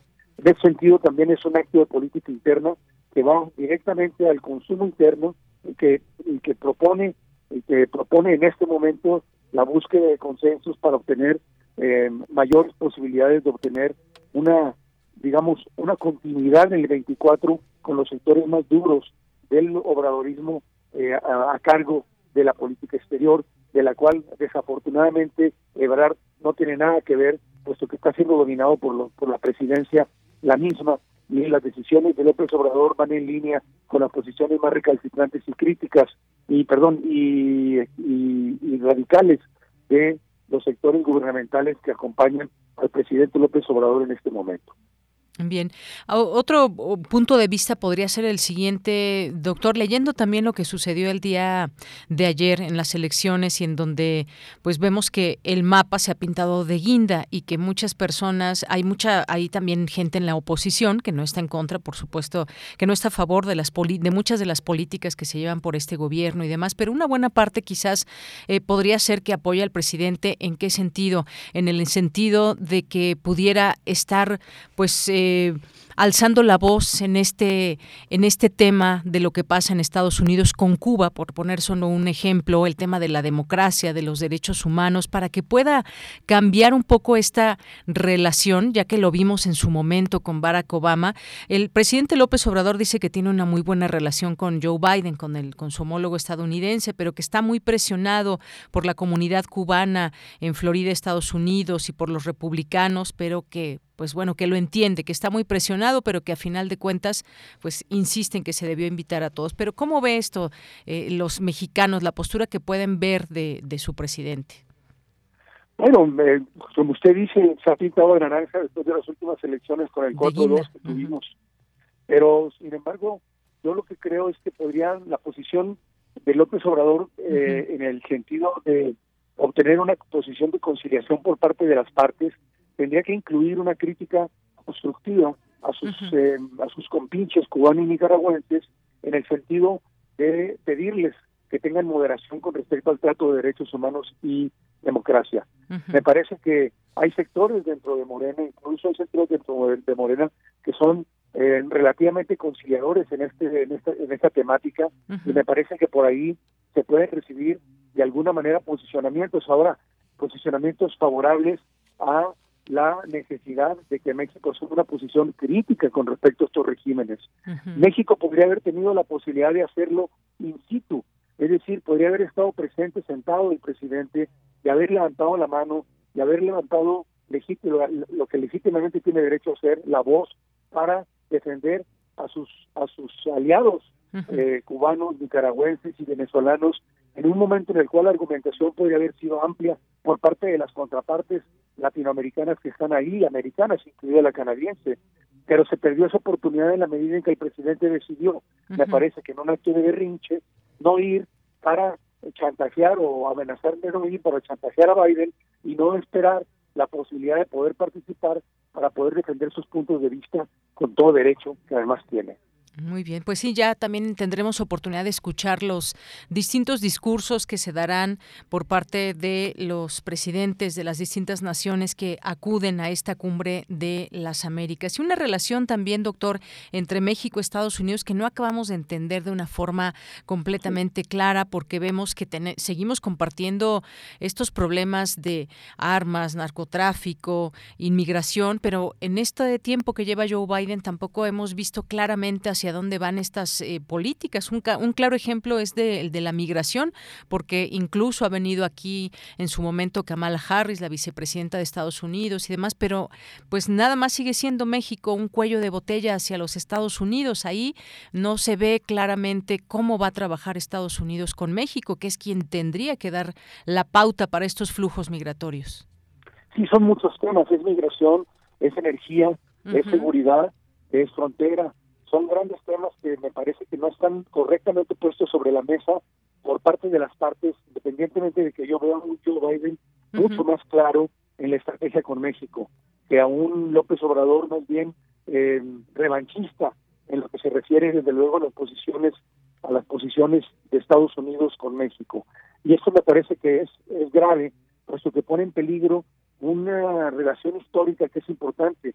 Aparte, más allá de la complejidad eh, a la que responde esta relación histórica entre Estados Unidos y México, hay también muchas contradicciones dentro de la relación misma que se tienen que resolver para poder llegar a acuerdos racionales. Es por eso que digo que es muy importante que el jefe del Estado mexicano pudiera haber representado nuestros intereses y defender tanto económica, política como socialmente los intereses de México allá y, las de, y los de los migrantes mexicanos allá que están siendo también maltratados por parte de autoridades estadounidenses, por un lado, y por el otro, desde luego, llegar a un punto de acuerdo en una política migratoria que se nos impuso desde Trump y que con Biden ha continuado y que no es nuestra. Es, me refiero exclusivamente y eh, particularmente a la represión en contra de los migrantes centroamericanos que están entrando por el sur y que vienen hacia la frontera norte en busca del sueño americano. Y ahí México ha caído en el grave error de eh, concederle a los Estados Unidos una política migratoria que no es propia. Eso tendría que negociarse de una manera más directa y de manera directa, de manera más constructiva. Y me parece que esa oportunidad de nueva cuenta de, de Yanira se perdió con la ausencia del presidente. Muy bien. Bueno, pues veremos finalmente, doctor, cómo se desenvuelve esta cumbre importante de las Américas, los temas que se toquen, el tono de los discursos y demás. Habían adelantado algunos dirigentes como Argentina, el presidente Alberto Fernández, de Chile Gabriel Boric, Honduras Xiomara Castro, que pues no habían descartado su participación, pero que también han exigido que no se excluya a ningún país. Pero veremos los, los discursos y lo que suceda en esta cumbre, que será muy interesante interesante seguramente, doctor. Muchas gracias por lo pronto por estar aquí con nosotros. A usted, Deyanira, es un placer como siempre. Le mando un abrazo. Igualmente, doctor, hasta luego. Muy buenas tardes. Gracias al doctor José Luis Valdés Ugalde, politólogo, internacionalista, profesor de eh, la Facultad de Ciencias Políticas y Sociales. Y con todo esto que pasará en la cumbre, vamos a ver que yo estoy muy atenta, eh, estaremos muy atentos a lo que suceda con lo que dicen otras naciones, cómo se desempeñan en todos estos temas que hay que desarrollar, que surge de la propia cumbre, esta novena cumbre eh, de las Américas y que ahora que Estados Unidos, pues bueno, allá se desarrolla esta cumbre, quienes participan y sobre todo también qué acuerdos en todo caso se toman. Estaremos conversando en los siguientes días también, tocando cada uno de estos distintos temas. Quienes participan, además de los, además de las personas, de los presidentes de cada nación, pues también participan muchos grupos importantes de jóvenes, estudiantes, indígenas y más, porque llevan también sus voces de las necesidades que hay, de lo que tienen que exponer en sus distintas regiones. Así que ya seguiremos hablando de este tema a lo largo de la semana. Hoy comienza la Cumbre de las Américas, termina el próximo 10 de junio. Continuamos. Queremos escuchar tu voz. Síguenos en nuestras redes sociales. En Facebook como Prisma RU y en Twitter como arroba PrismaRU.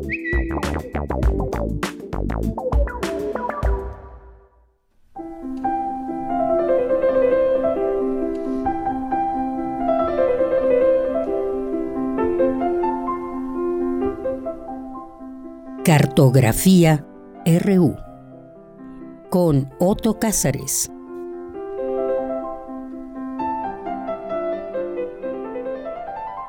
Bueno, querido Otto Cázares, bienvenido a Cartografía RU, tu espacio.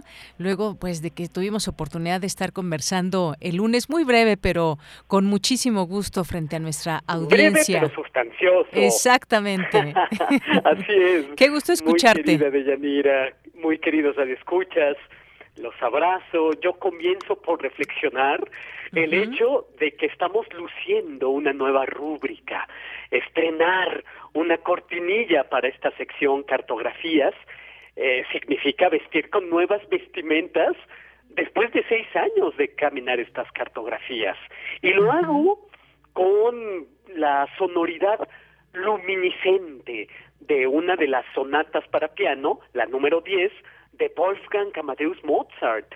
Y sí, claro, permanezco en Mozart, porque antes la rúbrica era la sonata número 13, ahora es la 10, porque Mozart es la alegría. Solamente variamos la sonata, pero permanecemos en Mozart. Para mí, Mozart es alguien que creó una música que simboliza una tregua, es como si eh, hubiera un arco iris en el horizonte, es como si ah, tuviéramos la visión de una ciudad bombardeada, humeando, a la que se le agregara un magnífico arco iris en el firmamento. Así es como concibo la música de Mozart.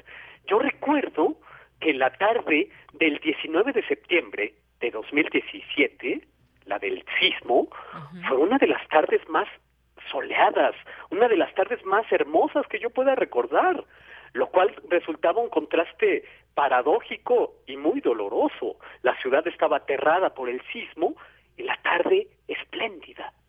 Pues creo que de ese modo suena Mozart y por eso elijo Mozart como música de la rúbrica de esta sección, porque suena entre tiroteos, entre bombardeos, entre ajusticiamientos, entre martirologios, entre elecciones. suena la música esencialmente feliz de Mozart. Y creo que es la música mozartiana la única oportunidad que tenemos de ser felices. Hay que pensar la música de Mozart como un compromiso con la luz, un regalo que nos hizo a nosotros tan inclinados a lo sombrío. Esta es para celebrar una nueva rúbrica en nuestra sección. Cartografías. Claro que sí. Muchas gracias por este preámbulo. Perdóname. No, muchas gracias por este preámbulo. ¿Y qué, qué nos Ay, Pues eh, gracias a ustedes que, que, le prestan oídos a esta, eh, a esta música alegre y a estas palabras que quieren ser u orquestarse alrededor de esta música maravillosa. Yo me, me acuerdo de un libro de título Me acuerdo. Es un libro de George Perec y es un libro hecho de 480 evocaciones personales, 480 fragmentos hechos del infinito cotidiano. Por poner un ejemplo, eh, en las páginas de este libro, me acuerdo, aparece la frase, me acuerdo de que Jean Joaré fue asesinado en el café de Croissant en la Rue Montmartre. O hay otra frase que dice, me acuerdo de que la palabra robot es una palabra checa. O hay otra que dice, me acuerdo de la orquesta de Woody Herman. Y así hay casi medio millar de enunciados que comienzan con el me acuerdo, como ese inicio formidable también de las batallas en el desierto de José Emilio Pacheco, que comienza con ese me acuerdo. Y digo esto porque enumerar recuerdos para evitar su desolución es al mismo tiempo un acto poético y político. No voy a hacer aquí, en este espacio, un me acuerdo de, pero podría de las experiencias que hemos obtenido de nuestras cartografías. Mejor voy a contarles de la supervivencia de las luciérnagas, que es un libro que yo les dejo a mis alumnos al principio de mis cursos. Es un libro en donde se habla acerca de las luciérnagas, de su luz preciosa y, pequeñita a un mismo tiempo, y de cómo las luciérnagas han de sobrevivir y su supervivencia es un acto, un gesto de inteligencia, de sensibilidad y de, libertad. Danza de las Luciérnagas, dice George Didi Uberman, que es el autor del libro que estoy comentando, Supervivencia de las Luciérnagas, y dice que esta danza de las Luciérnagas es ese momento en el que un ser humano resiste al mundo del terror. Este momento de resistencia es como el arco iris mozartiano en la ciudad bombardeada hay momentos en los que los seres humanos se reducen a su mínima pero más hermosa expresión, hacer un morse luminoso como las luciérnagas en la noche, brillando con un brillo pequeñito. Bueno, pues tenemos seis años sobreviviendo de Yanira, tenemos seis años lanzando ese morse luminoso y ciertamente este morse luminoso que nosotros arrojamos desde las ondas hertzianas ha sido respondido por otras luciérnagas, los radioescuchas, porque los radioescuchas a través de su acto de escucha producen con nosotros una profunda intimidad. Y dime tú si no fue cierto y no lo notamos el lunes pasado en nuestra celebración de los seis años de Prisma RU. A través de la radio, entramos en la familiaridad, entramos en familiaridad con las voces de los otros, con las voces de las otras, y una familiaridad que yo diría excede la comunicación y nos pone en comunión. En la radio, salvo en ocasiones excepcionales como la del lunes pasado, en que nos estrechamos las manos, nos abrazamos, nos sacamos fotografías, la voz es un fantasma que conquista nuestros oídos. Y por eso Alfonso Reyes, que hizo radio e hizo muy buena radio, llamaba fantasmagoría de voces sin cuerpo a nuestras producciones. Pasado audible es también la radio, porque es capaz la radio de preservar las voces de los muertos. Por eso preservar el sonido radiofónico es preservar algo que ya no está, formando un archivo que es algo más que lo meramente archivado. Es la constelación de relaciones alrededor, es el archivo el que está formado por los archivos, archivo de archivos, pero también está formado por los memoriosos, los investigadores que lo consultan y que mantienen al archivo vivo. Quienes mantienen esta radiactividad viva son los radioescuchas. Radiactividad es una palabra que designa la radiación nuclear, claro está. Pero radiactividad es también una palabra que han usado algunos autores, como el filósofo Teodor Adorno, para referirse a la difusión atmosférica de la radio. La transmisión radiofónica es invisible e irradia. Eso lo dice Teodor Adorno en un libro de título Prismas y este comentario yo lo he llamado la reivindicación del prisma. En estas páginas que estoy refiriendo, prismas, Adorno nos hace entender la radiación de la radio como una radiación, un radio de acción. ¿Cuál es el radio de acción de una comunidad radiofónica? Pues lo vimos también el lunes pasado. Como se sabe, un prisma refracta la luz en un juego de iridizaciones. A través de un prisma se da algo así como un diálogo de refractaciones, como cuando entre el sol y la vista se interpone una nube que se hace de inmediato luminosa. Eh, son los fenómenos prismáticos los que nos hacen ver los colores del arco iris.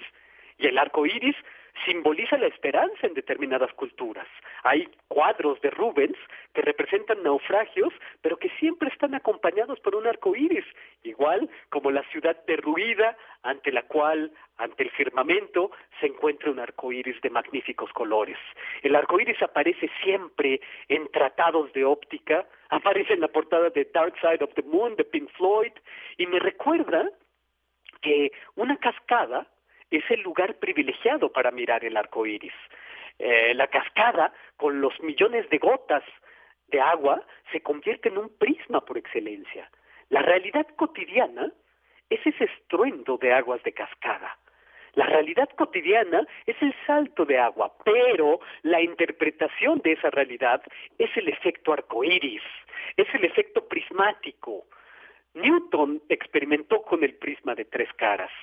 A este prisma de tres caras le arrojó un haz de luz y a través de este haz de luz arrojado en el prisma de tres caras, Newton estudió los colores primarios, es decir, los que no están compuestos por ningún otro color. Blake, mi poeta favorito, pedía tener dos prismáticos en lugar de dos ojos. Es decir, Blake exigía verlo todo en colores, como en la canción de los Rolling Stones. Goethe experimentó con el prisma también de tres, tres caras e hizo una teoría de los colores. Utilizó el prisma de tres caras como el de Newton. Y recuerden, también hay prismas circulares. Son los cromoscopios que proyectan espectros semicirculares, producen preciosos abanicos de colores y tampoco olviden que las burbujas son también prismáticas. De modo que en esta reivindicación del prisma Comenzamos con la música de Mozart para continuar con la radio, el arco iris, el prisma y terminar con las burbujas que producen colores. Viva Prisma RU a sus seis años de existencia. Y esto es lo que yo tengo que decir este lunes 6 de junio de 2022. Maravilloso. Muchísimas gracias, Otto Cázares.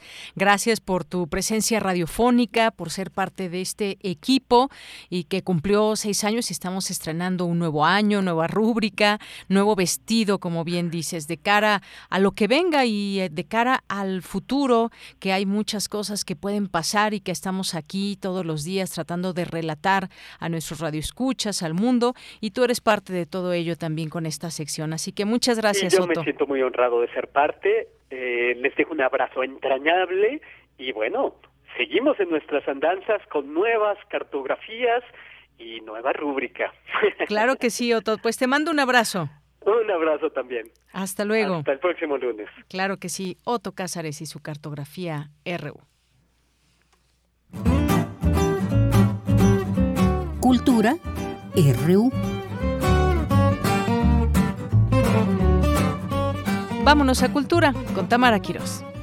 Deyanira, un gusto iniciar la semana con el auditorio de Prisma RU. Esta tarde hablaremos de las actividades que se realizan en el Centro Cultural El Hormiguero, que recientemente celebró su pasión por el teatro, llevando a cabo su reinauguración 2.0. Conversamos con Darío Guadarrama, coordinador de El Hormiguero. Queremos que el auditorio de, de Radio UNAM se acerque al Centro Cultural El Hormiguero. Sabemos que hubo una reinauguración que llamaron 2.0. Pues nos gustaría que nos platicaras acerca de, de los retos de, de esta reinauguración, ¿no? De regresar. Pasaron dos años para que volviéramos a juntar para, pues también la, la pandemia nos dejó muchas reflexiones y aprendizaje además nos, nos está dejando. Nos gustaría que nos platicaras desde tu trinchera cómo ha sido esta reinauguración. Claro, sí, mira, pues yo eh, como coordinador del Centro Cultural, justo mi trabajo y el trabajo de todas las hormigas ha sido eh, no cerrar filas y trabajar en conjunto. Nosotros creemos que la comunidad es la que nos da la fuerza para salir adelante y que en el teatro justo es una de las herramientas más importantes porque no se puede hacer teatro solo, siempre se tiene que hacer en grupo y esa es como nuestra base y nuestro secreto que ha hecho que el hormiguero se mantuviera en pie durante toda la pandemia. Eh, realmente fue una época bastante complicada para todos, para la comunidad artística un poquito más, porque nos vimos castigados dado que desde el inicio justo nuestras fuentes de ingreso, pues justo es eso, es el entretenimiento, el dar a conocer, el, que se junten este, y haya convivio. Entonces todo eso fue lo que se castigó y se cerró. Y al ver eso, pues el centro cultural como tal cerró todas sus actividades, pero los gastos operativos seguían. Hubo un punto en el que el centro cultural pensó que íbamos a cerrar a finales del año pasado porque los gastos estaban muy grandes, pero tomamos la buena decisión de no, de mantenernos a pie, de cerrar filas, de generar más acciones para la comunidad en general y para la comunidad artística que puedan promocionar y dar a difundir todo lo que hacemos, ¿no? Fue como nuestra línea de acción que, que nosotros tuvimos y la cual a la fecha nos ha resultado bastante bien porque justo se ha visto apoyada por toda la comunidad artística y en esta reinauguración 2.0 pues fue más que otra cosa significativa, ¿no? Fue hacer un convivio, el mero pretexto de volvernos a juntar después de la pandemia porque no habíamos podido hacerlo y decir que no cerramos, que aquí estamos, que tenemos más fuerza que antes, más experiencia, que nuestras instalaciones están abiertas para todo el público y para la comunidad en general y que ese es su espacio, un espacio seguro y de creación para todos y todas. Claro. Oye, primero platícanos acerca de la adecuación estructural de estas áreas que, bueno, también tienen ahí una remodelación para la gente que no conozca este espacio, que sepa que puede llevar, por ejemplo, su bicicleta, que puede tomarse un cafecito y poder convivir con la gente que, que también asiste. Claro, pues mira, Centro es un, es un espacio vivo y que está en constante movimiento. También estamos abiertos a ver todas las necesidades del público como de la comunidad artística. Y en esto nos hemos topado que justo nosotros contamos con mucho público que eh, ocupa bicicletas y que también se busca también esa cuestión de ser más ecológicos y que es más práctico. Entonces decidimos el Centro Cultural El Hormiguero abrir un área para que puedan estacionar sus bicicletas con toda la seguridad de que sus, sus equipos van a estar resguardados. También abrimos para la comunidad en general eh, uno de nuestros camerinos que se acondicionó de forma muy este, útil y eficaz para que puedan cubrir sus necesidades de vestuario, maquillaje. Entonces nuestro camerino cuenta con eh, luces, este, espejos, espejos de medio cuerpo, espejos de cuerpo completo, sanitario, lámparas especiales para maquillarse, que es también de las necesidades que justo las compañías pues requieren, ¿no? Y que nosotros como espacio y centro cultural nos vemos en la responsabilidad y en el compromiso de ofrecer espacios dignos para los artistas.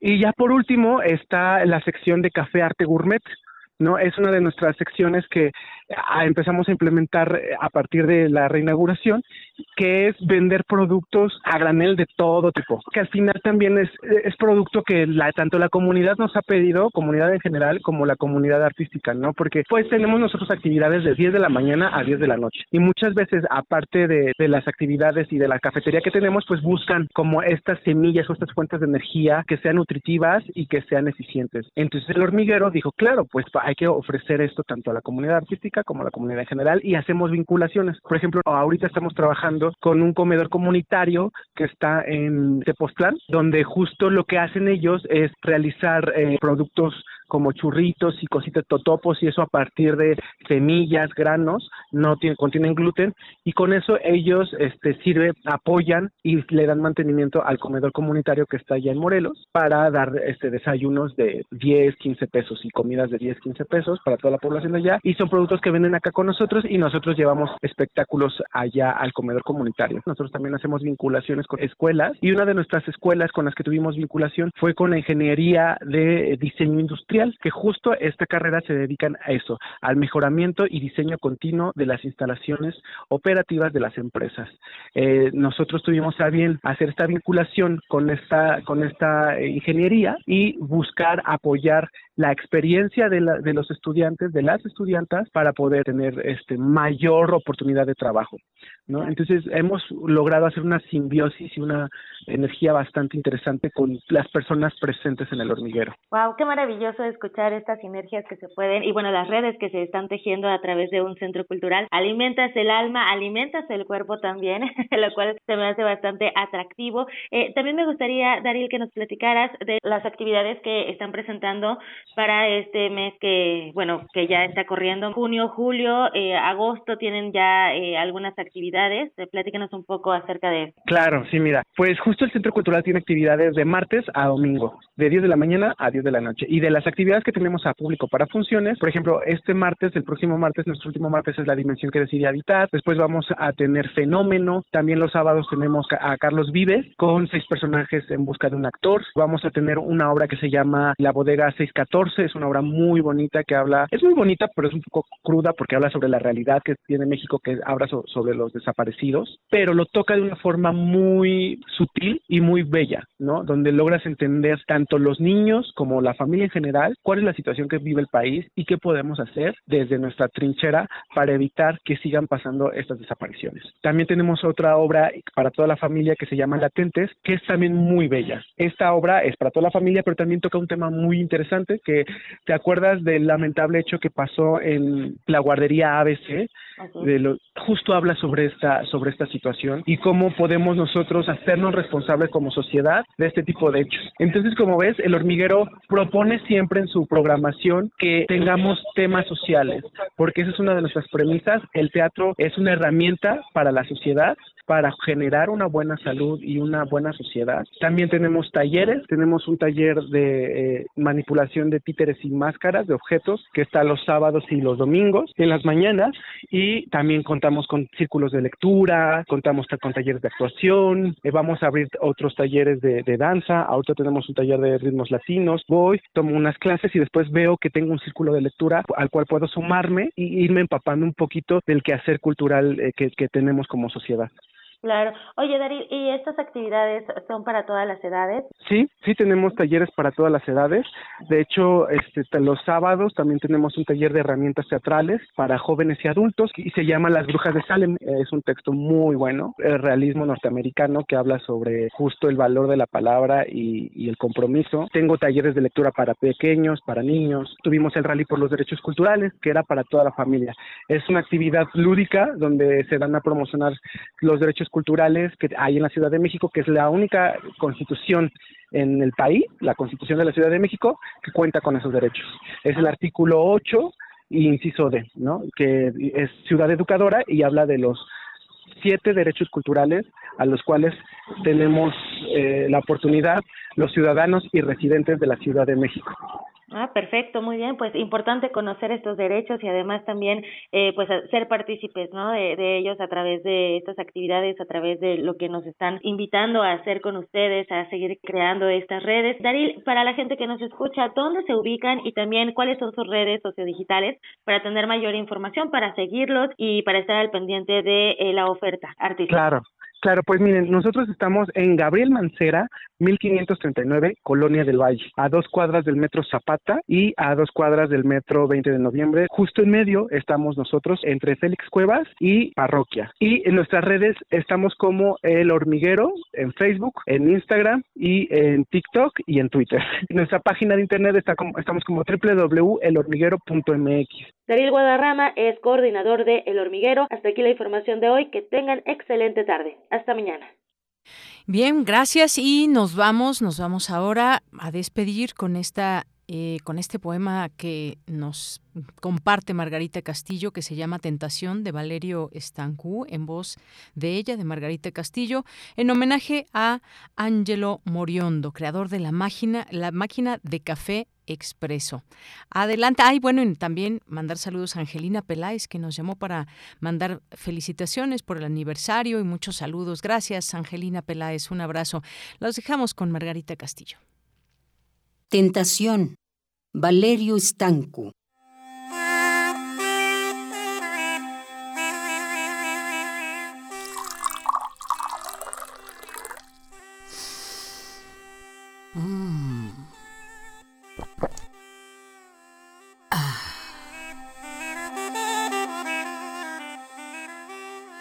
Siento el olor de café, distinguida dama.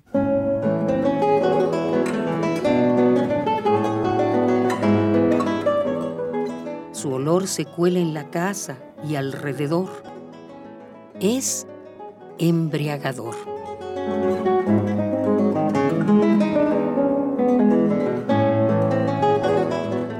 Siento el olor de café, distinguida dama, como alguna vez usted misma se deslizó en mi alma.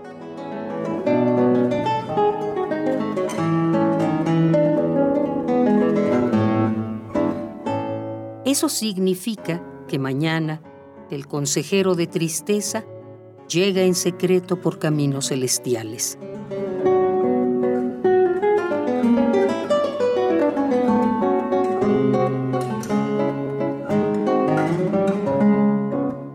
Siento el olor a café, querida dama, ese que nos quiere volver un cuento de hadas, o bien quiere habituarme a la tentación de la muerte.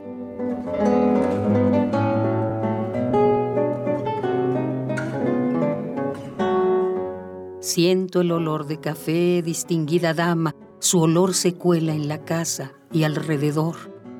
Es embriagador.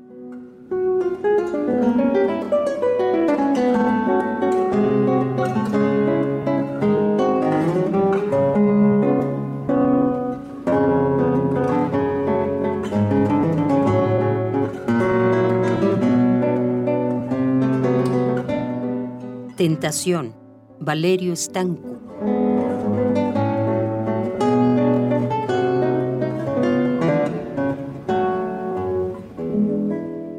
Con esto llegamos al final de la emisión de este día lunes 6 de junio del año 2022. Muchas gracias por su atención, por su preferencia.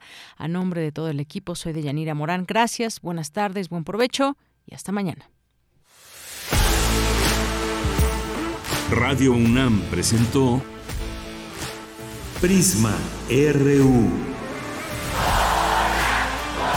Una mirada universitaria sobre los acontecimientos actuales. Prisma RU. Relatamos al mundo.